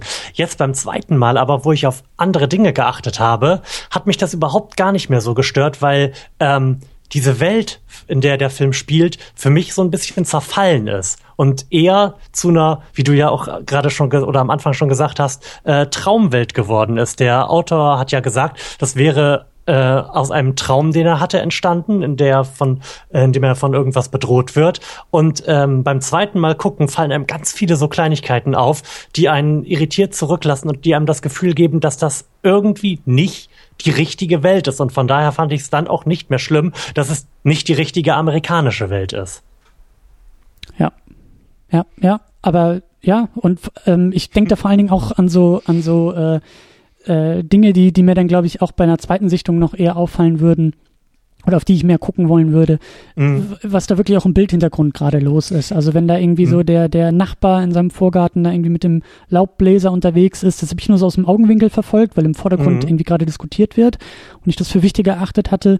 Ja. Aber ähm, gerade auch, wie du ja gesagt hast, in den schönen weiten Einstellungen lädt der Film doch auch dazu einmal genauer im, im Hintergrund nochmal zu gucken. Und vielleicht merkt man auch mhm. da dann auch so ein bisschen, wie du sagst, dieses Albtraumhafte oder dieses Unwirkliche, weil das mhm. auch nicht so ähm, ins Auge springt, wie, wie, wie dieser Film mit, mit auch im Visuellen die Stimmung aufbaut, sondern auch da eher so ein bisschen unterschwellig äh, der Fall ist. Mhm. Wobei, ähm, jetzt beim zweiten Mal sehen fand ich es auch alles gar nicht mehr so unterschwellig, einfach weil ich da halt drauf geachtet habe. Aber ähm, was halt wirklich dann auffällt, ist, dass es quasi unmöglich ist, den Film zeitlich zu verorten. Alles, äh, alle Räume, in denen sich die Leute ähm, bewegen, sehen aus, als wären sie straight aus den 80ern. Da stehen überall, quasi in jedem zweiten Bild, steht ein Röhrenfernseher rum, auf dem irgendwas Merkwürdiges läuft. Mhm. Dann sieht, sieht die Ausstattung Stimmt. total 80er-mäßig aus. Aber Gleichzeitig spielt das halt sehr offensichtlich in einem heutigen heruntergekommenen Detroit, wenn die äh, Kids da durch die Straßen fahren. Und es gibt halt, wie wir ja am Anfang schon gesagt haben, diesen E-Book-Reader und auch so das eine oder andere ähm, ganz klar heute verortete technische Gerät. Es gibt Autos, die so aussehen, äh, als wären sie von heute. Es gibt Kühlschränke, die so aussehen wie heute. Und gleichzeitig sind diese Objekte dann aber in irgendwelchen ganz klar 80er-Szenarien. Ja, auch da, jetzt wo du es beschreibst, äh, fällt mir so ein schöner Filmmoment ein. Und zwar als ähm, unsere Heldin ja mit, mit dem Greg geschlafen hat, um es halt mhm. das Monster zu übertragen, ist sie halt immer noch sehr deprimiert, hängt die ganze Zeit in ihrem Zimmer rum und mhm. schaut aus dem Fenster und sieht das Monster dann eben zu dem Haus von Greg laufen. Und auch da aus mhm. der Entfernung auch wieder so schön bedrohlich, unbedrohlich, wie es halt irgendwie das Fenster einschlägt, um da durchzuspringen. Und was macht sie? Also mein Gedanke war natürlich auch so, hey, zück dein Handy und ruf den Typen an.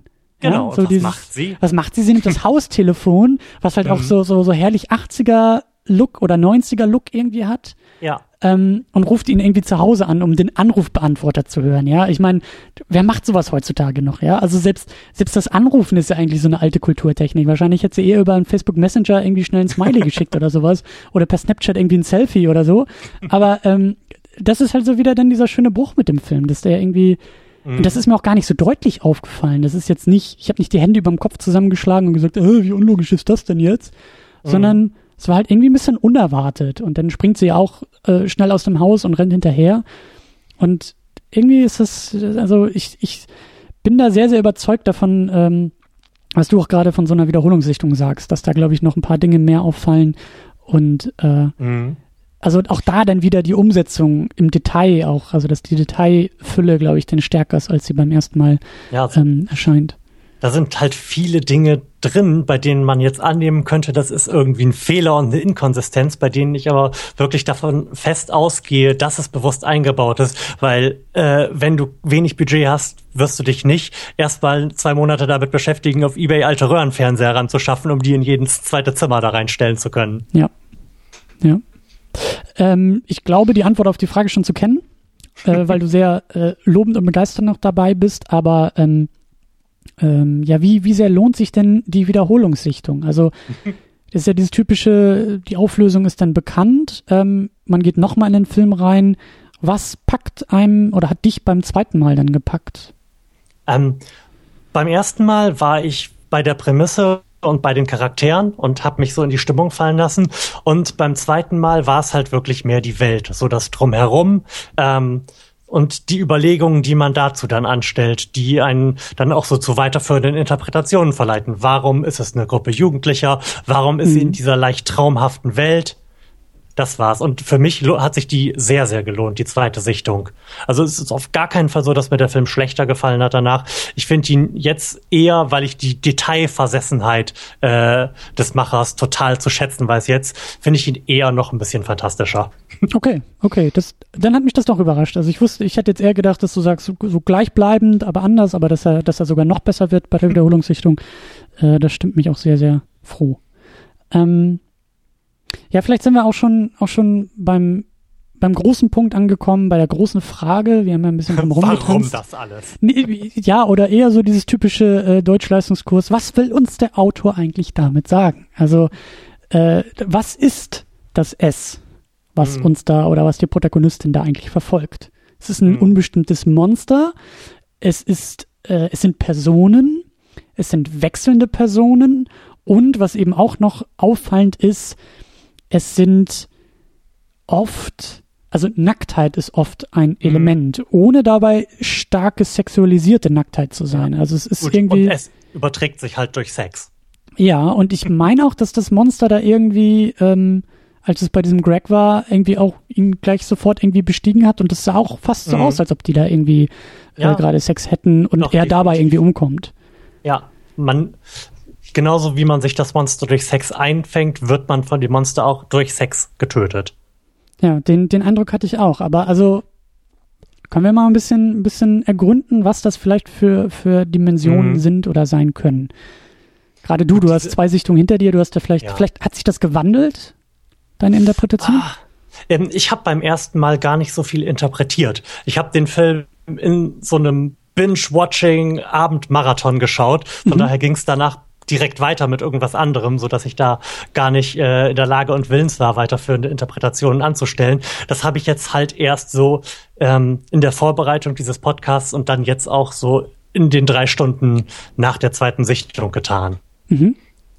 Ähm, klar, die, die Analogie äh, sexuell übertragbare Krankheiten, die ist mir eigentlich zu billig. Wir sollten sie erwähnen, der Vollständigkeit halber. Klar, dieser Film ist ganz eindeutig äh, ein Film, der euch sagt, liebe Kinder, nein, habt keinen Sex, das ist schrecklich gefährlich. Äh, not. ja. Ja. Das ist natürlich so das Erste, was einem dazu äh, vielleicht im Deutschgrundkurs so einfällt. ah, schön. Ich finde es das toll, dass wir irgendwie diesen Schulbezug haben. Das äh, passt, passt sehr gut zum Film, ja. Ja, was mhm. wird denn der Deutschleistungskurs dazu sagen? Was, was, was würde man da denn rausholen? Ich hatte damals Deutschleistungskurs. Äh, ja, ich weiß nicht. Ja, ich auch, aber der ist echt nicht der Rede wert gewesen. nee, nee.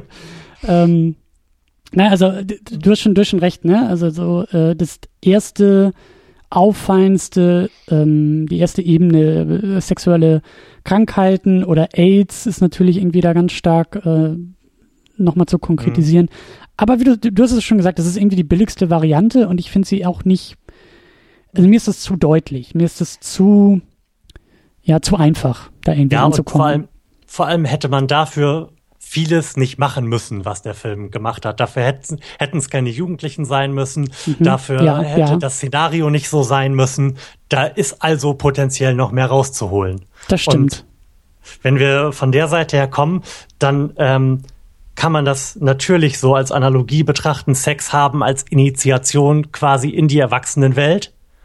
Damit ergeben sich ähm, Implikationen, komplizierte, äh, komplizierte Schwierigkeiten, die mit den Regeln der Erwachsenenwelt zusammenhängen, in der man jetzt sich vermeintlich befindet. Mhm. Und ähm, selbstverständlich lässt sich dann halt auch das Monster interpretieren, quasi so als äh, der gesellschaftliche Druck der Erwachsenenwelt, der dann jetzt auch auf dir lastet und äh, den du nicht wieder los wirst. Mhm. Das war auch, das war die Ebene, auf der ich irgendwie sofort gelandet bin, vielleicht auch noch ein bisschen beeinflusst äh, durch die Diskussion ähm, neulich zu Hunger Games. Da war mhm. das ja auch ein äh, mhm. starkes Element für mich. Ich habe neulich noch mal Garden State geguckt, der mhm. ja auch irgendwie so so dieses äh, durch dieses Homecoming-Element für mich eben sehr sehr stark auf Erwachsenwerden, äh, mhm.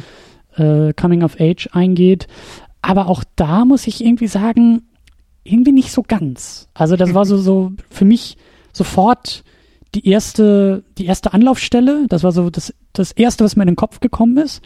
Aber auch da finde ich dann, wie du so schon gesagt hast, dann hätte man den irgendwie auch anders machen können. Ja, so dieses, mhm. ähm, also es fügt sich nicht so hundertprozentig zusammen, weil die Art und Weise, wie mit ihr dann zum Beispiel umgegangen wird, wie sie sich auch irgendwie verhält, was mit ihr passiert, diese Depression, in die sie verfällt und auch diese Bedrohung, das Bedrohtsein, das Eingeengtsein durch das Monster, was auch nur sie sehen kann, das ist für mich nicht, das lässt sich nicht so 100% auf dieser Ebene mhm. irgendwie alles ausdeuten.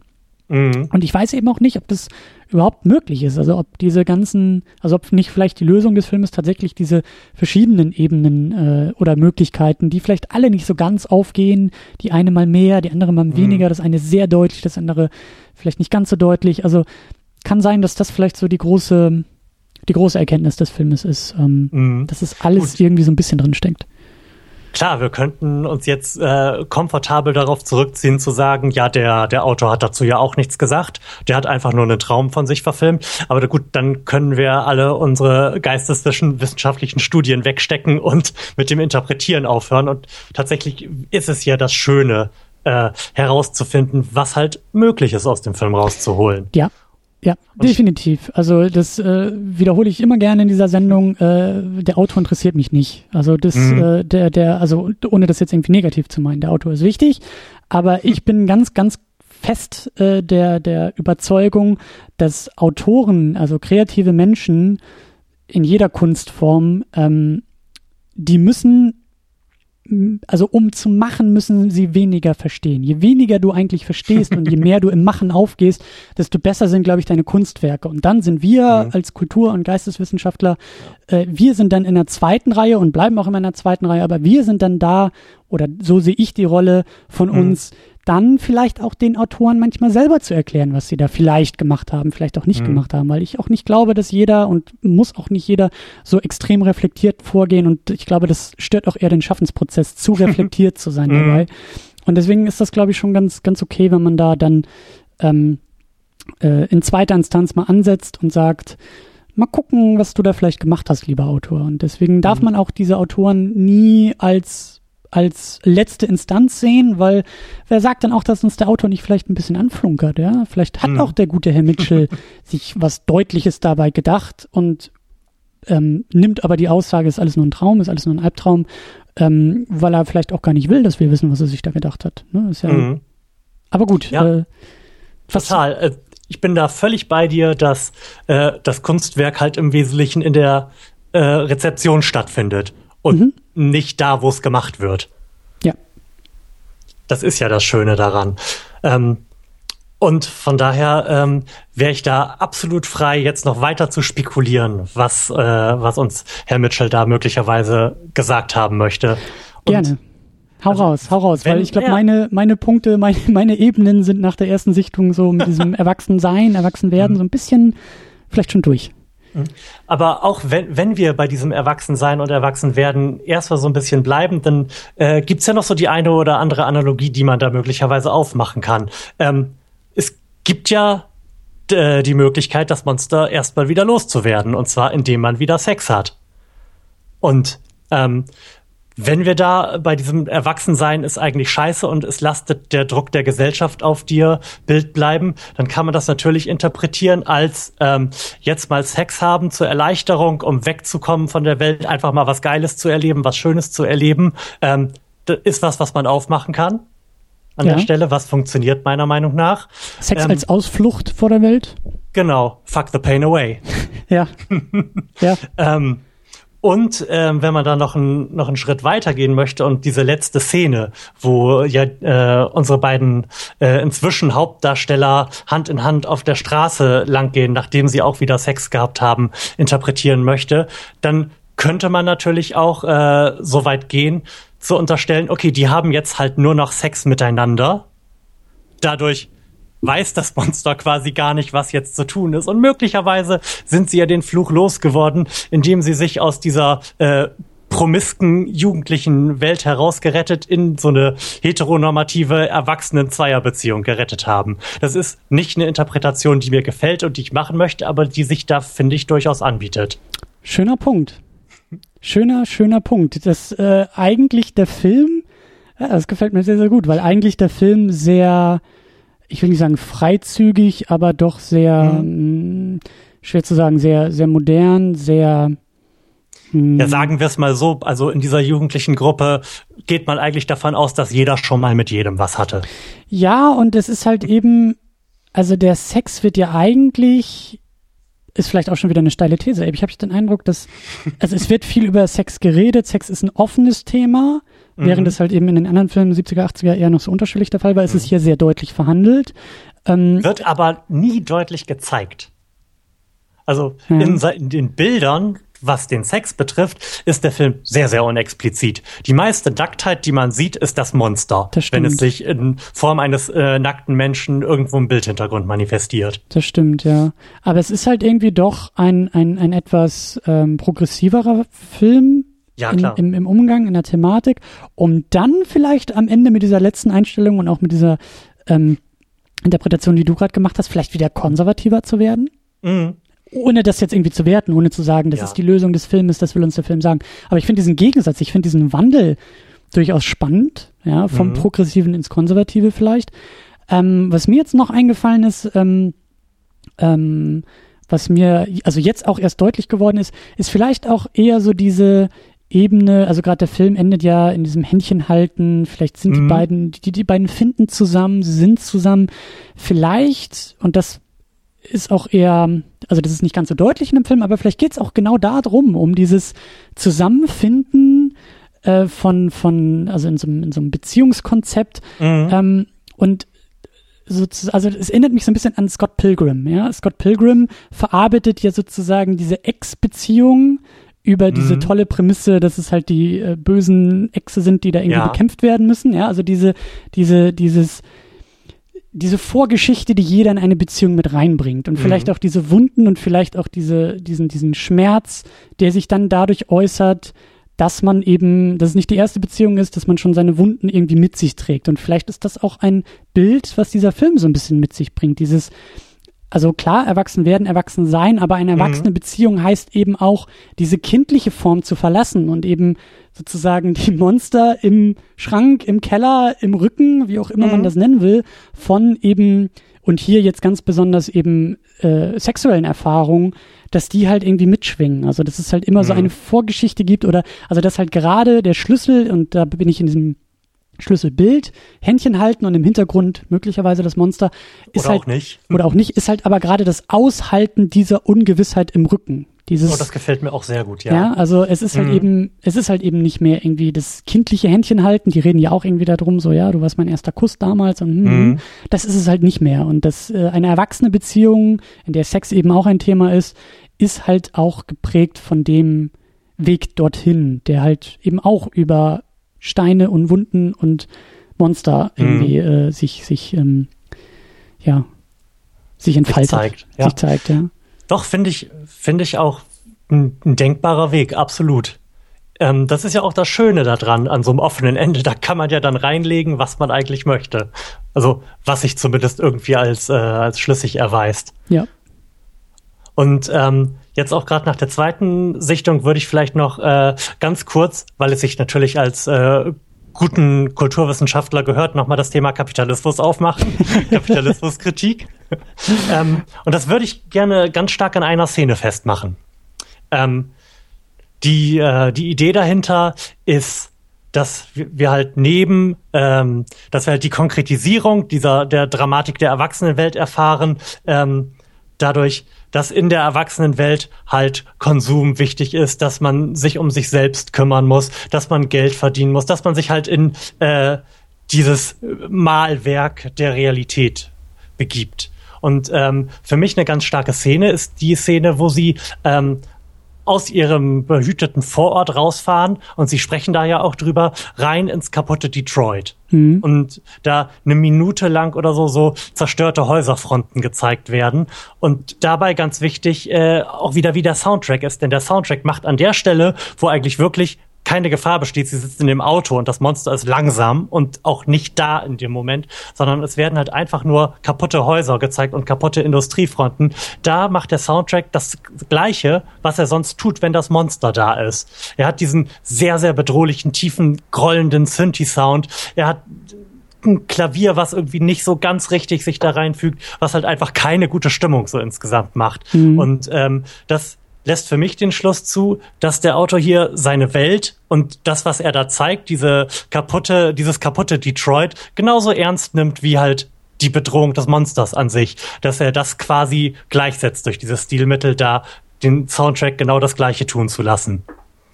Kannst du mir irgendwie folgen? Ja, Oder ja. Ist das absurd? Nein, nein, ich, äh, ich nicke laut, aber nicht laut Und, genug. ähm, und ich dachte halt, ähm, man hätte den Film ja auch einfach woanders spielen lassen können. Wenn man nichts dazu sagen möchte, dann muss man auch nicht dieses Sinnbild des kaputten amerikanischen Traums, nämlich das heutige Detroit, nehmen, um seine Kinder da durchfahren zu lassen. Ja, das, das Kaputte, das Kaputtsein passt sehr, sehr gut, ne? Also das, gen- also dieses, ähm, was ja auch Teil des Erwachsenwerdens ist, ne? Irgendwie ka ka kaputt gemacht zu werden in gewisser Form. Also die Unschuld zu verlieren, das, das, äh, Mhm. Das zeigt sich dann eben auch in dem Setting, ja. Eine Stadt, die ihre Unschuld verloren hat, weil sie eben auch kaputt Mhm. gemacht wurde, so von außen. Und wie gesagt, da war es halt für mich ganz stark, das war auch was, was ich mir so bei der zweiten Sichtung ganz schnell aufgeschrieben habe, dass halt da wirklich, es ist genau der gleiche Sound wie der, der sonst stattfindet, wenn unmittelbar Bedrohung durch das Monster ist. Ja, und das ist auch eigentlich die perfekte Überleitung äh, zu dem, zu dem äh, Thema, zu dem wir ja auch noch hin wollten. Mhm. Ähm, man kann den Film, glaube ich, und das ist mir halt jetzt nur aufgefallen, ich, ich konnte es noch nicht, aber ich glaube, man kann den Film Mhm. Ja. auch sehr, sehr stark über die Ohren lesen und Ja. genau zuhören, wie der Film in seiner Musik, in seiner Stimmung, in, seinen, in seinem Sound, in seinen Geräuschen arbeitet. Und das, wie gesagt, mhm. das ist mir, also es war nur so eine Beobachtung, weil ich wusste ja noch gar nicht, wo er hin will mit mir. Ja. Aber das ist definitiv ähm, äh, Grund für eine zweite Sichtung oder eher eine zweite Hörung äh, oder so. Ähm, sich diesen Film auch nochmal über, ja, über die Ohren auch zu erschließen und vielleicht auch ab und an mal die Augen kurz zuzumachen und einfach mal zu hören, mhm. wie der Film eben äh, in, seinen, in seiner Musik auch und in, also in seinen mhm. Geräuschen, in seinem Klang erzählt. Ich hatte das, glaube ich, schon äh, im Vorgespräch oder einer E-Mail angemerkt, dass bei dem Film ganz wesentlich der Horror durch die Soundspur passiert. Also, wenn man nicht diese bedrohliche Musik hätte, die sich auch gar nicht so als Soundtrack von der Geräuschkulisse, die es gibt, vom Sounddesign abgrenzen lässt, dann wäre das ein völlig anderer Film. Ja. Dann wäre von zwei, drei Szenen, wo halt wirklich auch optisch gruselige Dinge passieren, wie der erwähnten Opening-Szene, wo äh, das erste Opfer am Anfang irgendwie verstümmelt, grotesk am Strand herumliegt und vielleicht äh, diesen, wie ich finde, eher schlechten Moment, wo äh, das Monster der Junge mit der schrecklichen Fratze ist. Mhm. Von diesen Momenten mal abgesehen, ist das optisch kein gruseliger Film. Da passiert nichts Gruseliges. Ja. Ja. Und da passiert auch nichts Bedrohliches. Man, man könnte mit einer anderen Musik, ja gut, und wenn die Leute vielleicht auch das eine oder andere Wort sagen, ähm, daraus auch einen Film machen, wo diese verlotterten Manifestationen des Monsters eigentlich irgendwelche traurigen Figuren sind. Das wäre alles möglich. Mhm. Also ist sehr, sehr stark auf dieser Audioebene, äh, was den Film definiert. Und auch da äh, das perfekte Genre sich, sich ausgesucht. Ne? Also Horror arbeitet mhm. ja eben auch sehr intensiv über äh, Geräusche und über Sounds. Mhm. Ähm, ist, ist ja immer ein starker Mechanismus in dem Genre, aber hier eben auch, auch äh, ja einfach sehr, sehr gut umgesetzt. Und ich kann mich eben dran erinnern, das war so der, ich weiß nicht genau, welcher Moment das war, aber das war auf jeden Fall im, im, im Soundtrack äh, war das der Moment, wo mir klar war, Moment mal, das ist, ist das, ist das Disaster? das, hä? Also, weil genauso klingt Fest eben auch. Das ist okay. eher so ein, so ein, so ein Bit, so eher Bitmusik und das ist, glaube ich, so das zweite, dritte Mal, dass überhaupt irgendwie Musik eingesetzt wird. Das ist, glaube mhm. ich, ich weiß schon gar nicht mehr, das, das muss noch am Anfang sein. Das muss, glaube ich, sogar noch äh, sein, als, glaube ich, unser, unser Mädel da eingeführt wird und unsere Heldin. Es mhm. ist irgendwie, ähm, es ist so ein, es ist eher so eine, so eine, so eine Uplifting-Musik. Das ist eher so etwas sehr mhm. positiv Stimmungsvolles, was ich in so einem Horrorfilm auch nicht erwartet hätte. Ähm, und auch da, also das. Aber dann schleicht sich hintenrum irgendwie wieder ein äh, musikalisches Element mit ein, was einem ein ganz merkwürdiges Gefühl vermittelt. Ganz genau. Und das ist eben auch, es funktioniert eben auch so gut, weil das ist so, ich glaube, das sind so ein oder zwei Momente überhaupt in dem Film, wo, wo, wo die Musik auch mal so ein bisschen ins, ins Positive, ins, ins mhm. Stimmung, positiv stimmungsvoller irgendwie umschwingt und es passt halt eben nicht. Also das ist genauso der Punkt. Das ist halt eben auch die Musik, weil die eben da sehr, sehr so, so Chiptunes-artig wird. Ähm, mhm. Während sie halt eben an anderen Stellen, wie du sagst, dann ist es eher der Synthesizer, dann ist das halt irgendwie das Piano. Das sind alles Dinge, die in dem Horrorgenre äh, hingehören. Aber diese, diese Chiptunes-Musik, mhm. und ich kann sie jetzt nicht besser umschreiben, aber so dieser eine Track, das ist halt einfach das fällt halt so raus. Das, das ist so, da ist er denn für mich eher wieder der Coming-of-Age-Film, aber das mhm. ist halt eben auch das Schöne, dass er dann eben da so in diesen Details so unerwartet irgendwie ist und du so ein bisschen rausgeworfen wirst und sagst, hä, aber dann auch wieder drin bist dadurch. So. Und, mhm. ähm, ja. Also der Soundtrack hat, äh, oh, hörst du das? Warst du das gerade oder? Nein, das ist mein Nachbar bohrt, glaube ich, gerade irgendwas in die Wand. Aber das ist ja perfekt beim Stichwort Soundtrack und Sounddesign. Hoffentlich macht auch Phonic das nicht kaputt. Großartig. Nee, nee, ich sorge dafür, dass das drin bleibt, ja. Ich hoffe, ich hoffe, der bohrt jetzt nicht zu lange. Es ist Sonntag, da darf man nicht bohren. Ja, eigentlich nicht. Ja. Ähm, ich raus. Ich wollte ganz kurz sagen, der Soundtrack hat mich sehr an den Soundtrack von Twin Peaks erinnert, nur dass er elektronischer ist der seiner Entstehungszeit geschuldet. Okay, ich hast du, hast du, okay, leider, hast leider nie, nee, leider okay. nie. Mhm. Aber ähm, da ist es ähnlich. Das ist halt auch so eine so eine Kleinstadt, so, ein, so eine Vorstadt, wo die Musik auch eigentlich friedlich ist, aber irgendwas nicht stimmt. Mhm.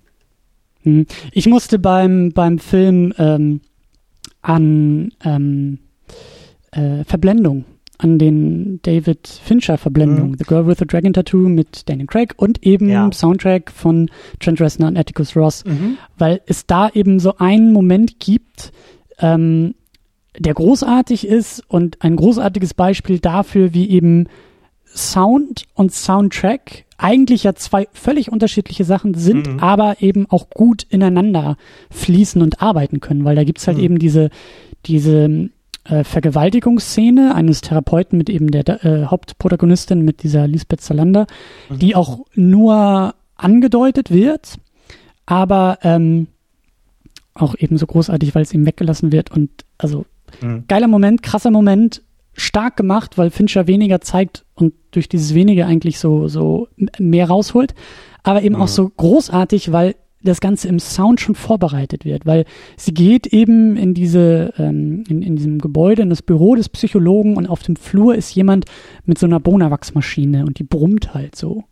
Und das ist halt also auch eben super vorbereitet und auch im Schnitt gemacht. Man sieht sie eben über mhm. diesen Flur, man hört dieses Brummen und dann sitzt sie da bei dem Psychologen und dieses Brummen aus dem Flur, das geht halt nie wirklich weg und das fließt dann eben so in den, in den Soundtrack, also in die Musik mit über. Das sind so Geräusche, die der Soundtrack mhm. dann aufarbeitet oder aufnimmt. Ja. Und genau das Gleiche gibt's hier tatsächlich auch. Genau, das, In diesem das, Fall ist es äh, ein Motorengeräusch, was äh, langsam zu so einem Synthi-Sound wird. Oder halt umgekehrt, da bin ich mir gerade nicht sicher. Aber das ist mir auch aufgefallen, ja. Genau, das sind halt eben so tolle Momente, wo du einfach nicht, nicht genau weißt, sag mal, ist das jetzt eigentlich ein Geräusch mhm. in der Filmwelt? Ist da jetzt irgendwo ein Nachbar, der, der wieder mit seinem Laubbläser oder mit dem äh, Rasenmäher oder was auch immer unterwegs ist? Ist es das Monster, was wir gerade hören? Oder ist das jetzt, also was, was, was ist das eigentlich? Und das ist eben das Tolle hier an diesem Film und generell eben auch an der Verbindung aus Sound, Sounddesign und Soundtrack, ähm, da eben das so fließend zu machen und eben diese eigentlich einzelnen Departments auch sehr produktiv mhm. miteinander arbeiten zu lassen. Und natürlich ist das auch nicht einfach, weil ähm, das halt eben Komplexität im Filmmaking einfach erzeugt. Mhm. Aber das macht der Film hier eben sehr, sehr gut. Und ich habe eben auch nachgeguckt, hätte mich auch nicht gewundert, wenn, wenn Disaster Piece eigentlich auch irgendwie Credits für Sounddesign oder eben solche eher technischen ja. ähm, äh, Dinge mit, mit gehabt hätte. Deswegen ähm, hat er, glaube ich, nicht, also zumindest nicht in der IMDb, okay. aber das wäre halt für so ein Interview irgendwie mit dem Herrn Mitchell, mit, mit Disaster Piece, das wäre so die erste Frage, die ich stellen würde. So, wie war mhm. dieser Prozess? Wie wurde da gearbeitet? Wann ja. kam die Musik hinzu? Also, das muss ja eigentlich, das muss ja ähnlich wie in einem Film, die müssen alle eigentlich im Kreis irgendwo auf einer Wiese gesessen haben und ständig irgendwie äh, miteinander äh, mhm. konstruktiv äh, gewerkelt haben. Ja, der Film wirkt auf jeden Fall sehr, sehr stark aus einem Guss. Also alle diese Elemente, das Optische, die Kameraarbeit, der Soundtrack, das Sounddesign fließen halt sehr, sehr organisch ineinander in dem Film. Ja. ja. Fallen dir da noch andere Beispiele ein? Ich bin jetzt auch gerade so ein bisschen am, am überlegen, ähm, wo, wo das vielleicht irgendwie noch mit der Fall ist. Ich meine, in der Regel, also ich finde, das ist sowieso immer so eine, so eine gewisse mh, hm, Anstrengung oder eine gewisse, also es ist etwas Bewusstes auch auf Filme zu hören, weil oft mhm. plätschert das irgendwie so im Hintergrund mit oder natürlich, wenn es irgendwie ein deutlicher, ein krasser Soundtrack ist oder so, dann ja irgendwie die, die Flurszene bei Matrix irgendwie mit den treibenden Beats und so, das ist, das kriegst du ja schon irgendwie mit, aber es ist schon irgendwie eine, eine bewusstere Sache, sich auf Sound, Sounddesign irgendwie einzulassen. Mhm. Und es ist auch nicht immer einfach, genau hinzuhören, weil du halt so in den Dialogen bist du irgendwie dabei, im Bild bist du irgendwie dabei, aber was da so in Geräuschen passiert, ist manchmal gar nicht so, so äh, einfach. Ja, das wird halt eher unbewusst. Genau. Ähm, was, was heißt äh, Beispiele, wo mir das auch aufgefallen ist? Ähm, das gibt es tatsächlich ganz oft und gerade auch ganz oft im Horror, wo halt äh, mhm. zum Beispiel äh, irgendein Klopfen oder Kratzen an der Wand sich dann halt in irgendein Soundtrack-Element verwandelt. Das wird tatsächlich im Horrorgenre gerne gemacht, ohne dass ich jetzt spontan sagen könnte, wo ich das das letzte Mal gesehen habe. Das ja, ist mir, mir aber schon gelegentlich aufgefallen. Ja, ja klar, Horror als, als Genre äh, bietet sich ganz besonders dafür an. Für so Spielereien, genau. Ja, aber es ist eben auch, äh, ich weiß nicht auch, äh, wie, wie viel du dich mit, mit Soundtracks oder Filmmusik auseinandersetzt. Ähm, aber mir fällt zum Beispiel jetzt eben auch so als, als äh, Trend. Ja, es gibt ja auch Trends irgendwie in der mhm. Musik, irgendwie mhm. John Williams äh, Musik und John, das John Williams Orchester ist halt eben ganz klar erkennbar, wenn er irgendwie äh, Werkel 70er, 80er, was, was er aus mhm. Indiana Jones, Star Wars, äh, Superman gemacht hat, ist natürlich legendär. Dann hast du halt eben ähm, die ähm, Leute wie eben, wie ich eben sehr großartig finde, Trent Reznor, der eben sehr elektronisch arbeitet und sehr mhm. stimmungsvoll und eben auch sehr düstere Stimmung irgendwie erzeugt und auch gerade Gone Girl ist ein perfekter Soundtrack, bei dem du immer irgendwie dir denkst, also irgendwas stimmt hier nicht so ganz. Ja, das genau, das, das können sie gut. Ja, so diese, auch diese verschiedenen Layer, die aufgemacht werden, dass du sagst, natürlich so, das äh, deutlichste ist irgendwie so ein bisschen bunter Bonbon-Plastik, ja, das wurde ja irgendwie auch damals gesagt, äh, so dass äh, die Musik irgendwie so in Richtung ähm, Entspannungsmusik sein soll, die aber eben dann in den unteren Ebenen so aus dieser eigentlichen Entspannung, Plätschermusik mhm. rausbricht. So. Und ähm, also aber, für, aber worauf ich eigentlich hinaus will, sind halt eben auch gewisse Trends. Und da denke ich gerade an Inception. Ja, das Inception-Horn, was wir irgendwie mittlerweile in jedem Trailer haben, immer dieses Bram oder mhm. Dubstep, mhm. ja, irgendwie der Bassdrop oder sowas. Das ja. sind ja gerade in Trailern sind das ja einfach so Trends und und äh, wiederkehrende Elemente, die sich dann ja eben auch öfter irgendwie in, in Soundtracks irgendwie wiederfinden. So. Mhm. Ähm, ja.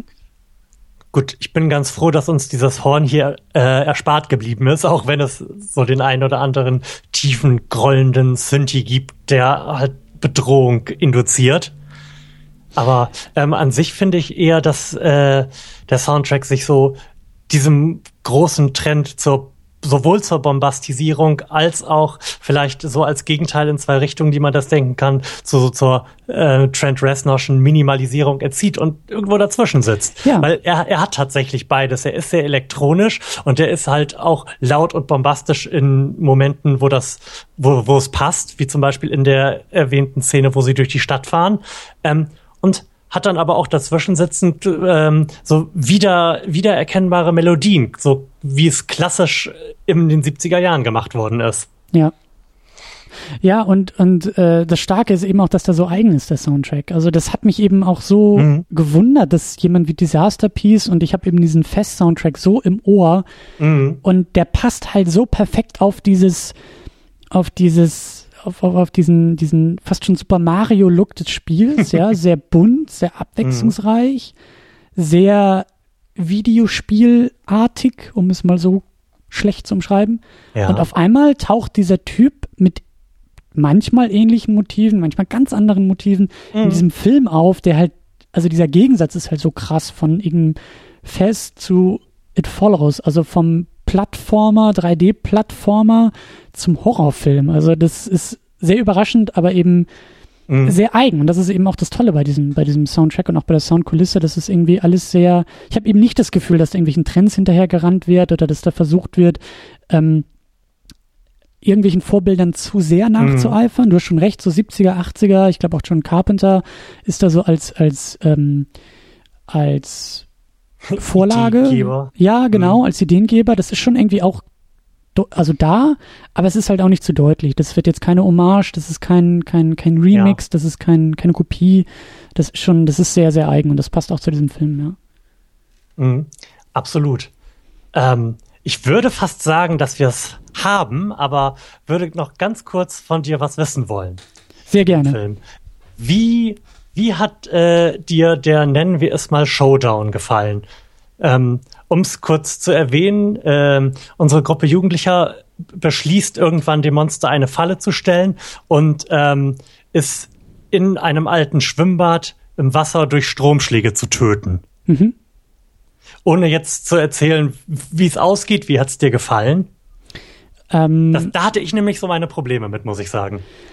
Ja, ich auch. Also das, aber ich, ich habe das eigentlich schon, ich habe das Problem der Auflösung eigentlich schon kommen sehen. Also für mich war irgendwie, nein, nicht klar, aber ich ähm, habe ja schon erwähnt, ich habe mich nicht zu sehr, ich habe nicht zu sehr mitgedacht bei dem Film, mhm. wollte auch nicht zu sehr mitdenken. Mir kam aber auch der Gedanke so, so mittendrin, es ist, ähm, es wäre die Überraschung gewesen, wenn der Film ähm, in der Auflösung noch besser wird. Ja, weil das mhm, einfach okay. so, so schwer ist. Das ist so schwer, gerade in solchen Filmen, die halt irgendwie, ähm, ja, Spannung, Mystery irgendwie verarbeiten. Halt, also es ist oft so, dass die Auflösung einfach das Unspannendste ist. Ja, das ist mhm, so der Zaubertrick, ja. der dann enttarnt ja. wird und eigentlich eigentlich will man es gar nicht wissen, eigentlich will man da irgendwie gar nicht raus, sondern das Drinsein ist eben das Tolle.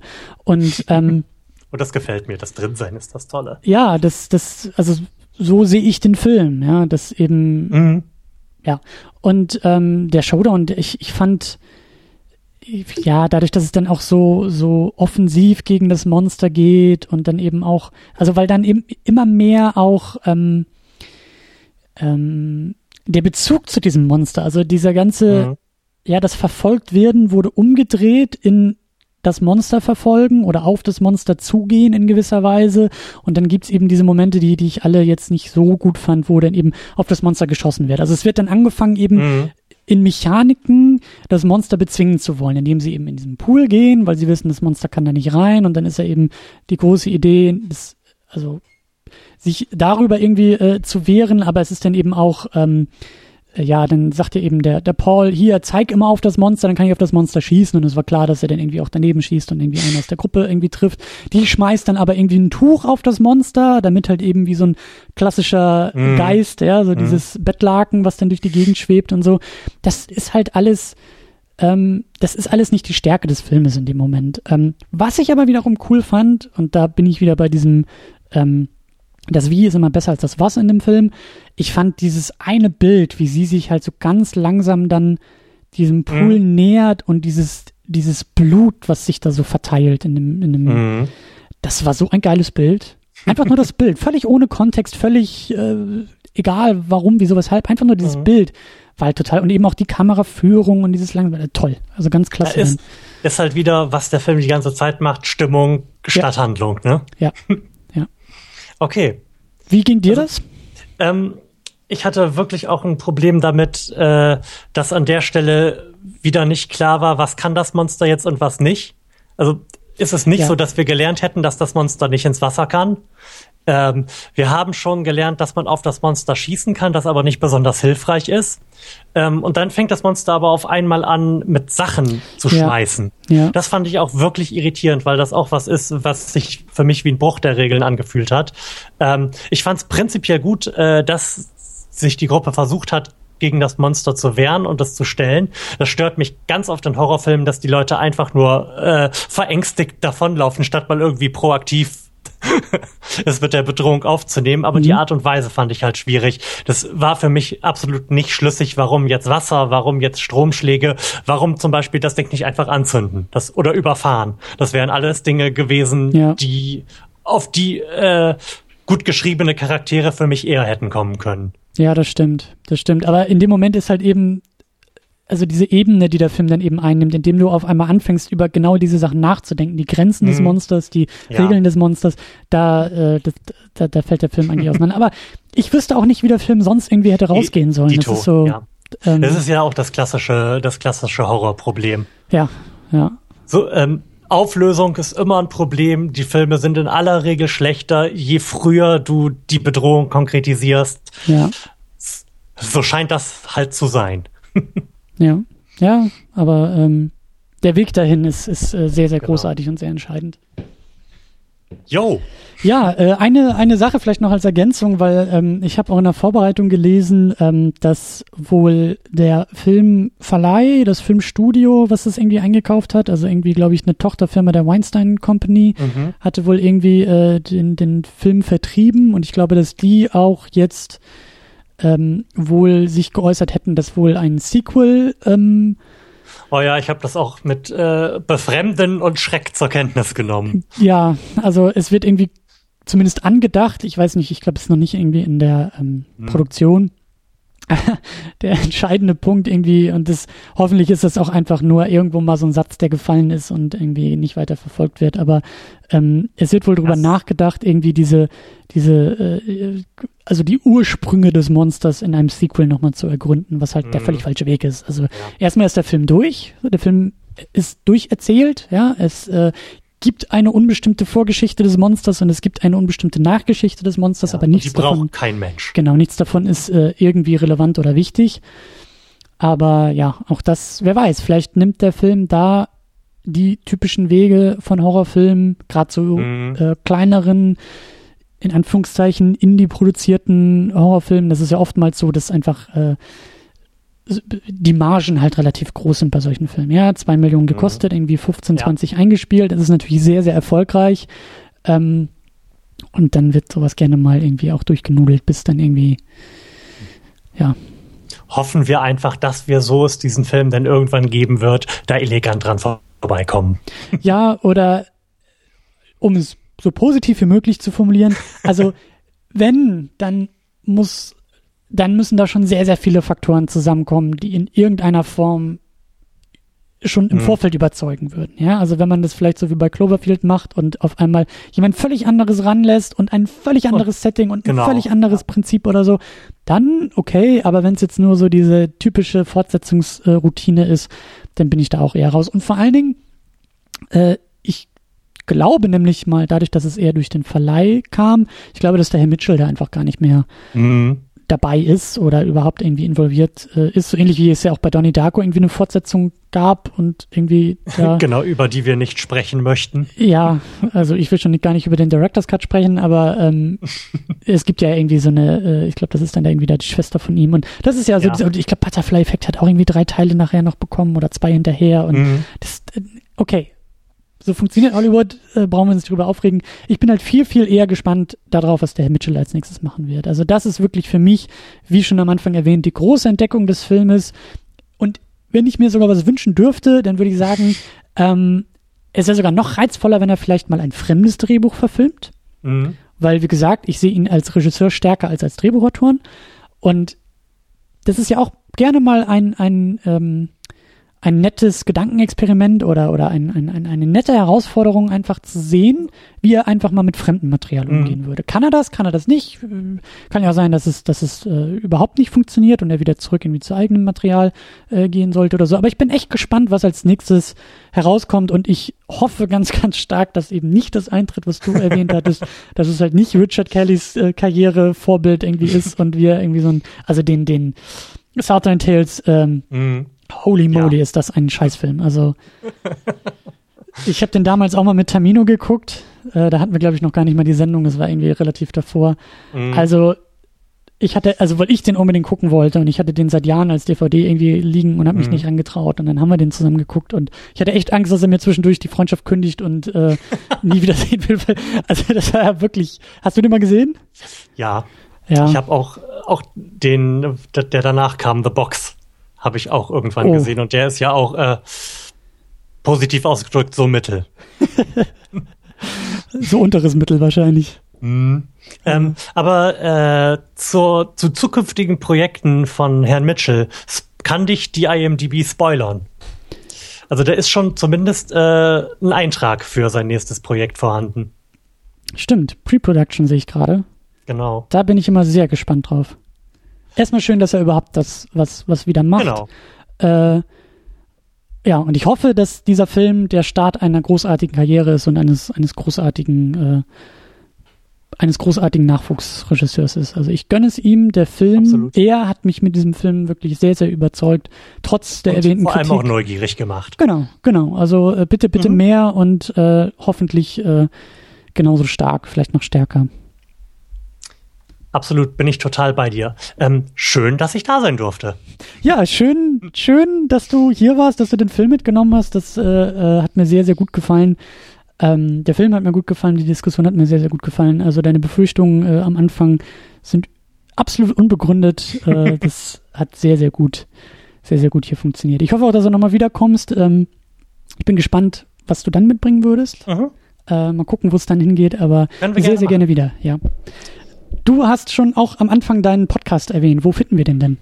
Ähm, ihr könnt nach meinem Namen googeln oder ihn einfach eingeben. Der findet sich nämlich unter florianprimel.de. Ohne Bindestriche, ohne den ganzen anderen Blödsinn. Und da könnt ihr lesen, wie ich sehr gelegentlich mal blogge und hören, wie ich auch eher gelegentlich mit meinem Freund Lars die großen und kleinen Fragen des Lebens behandle. Ja, sehr schön. so dies. Sehr, sehr schön. Äh, dazu wird es auch Links geben bei uns. Uns findet ihr unter secondunit-podcast.de.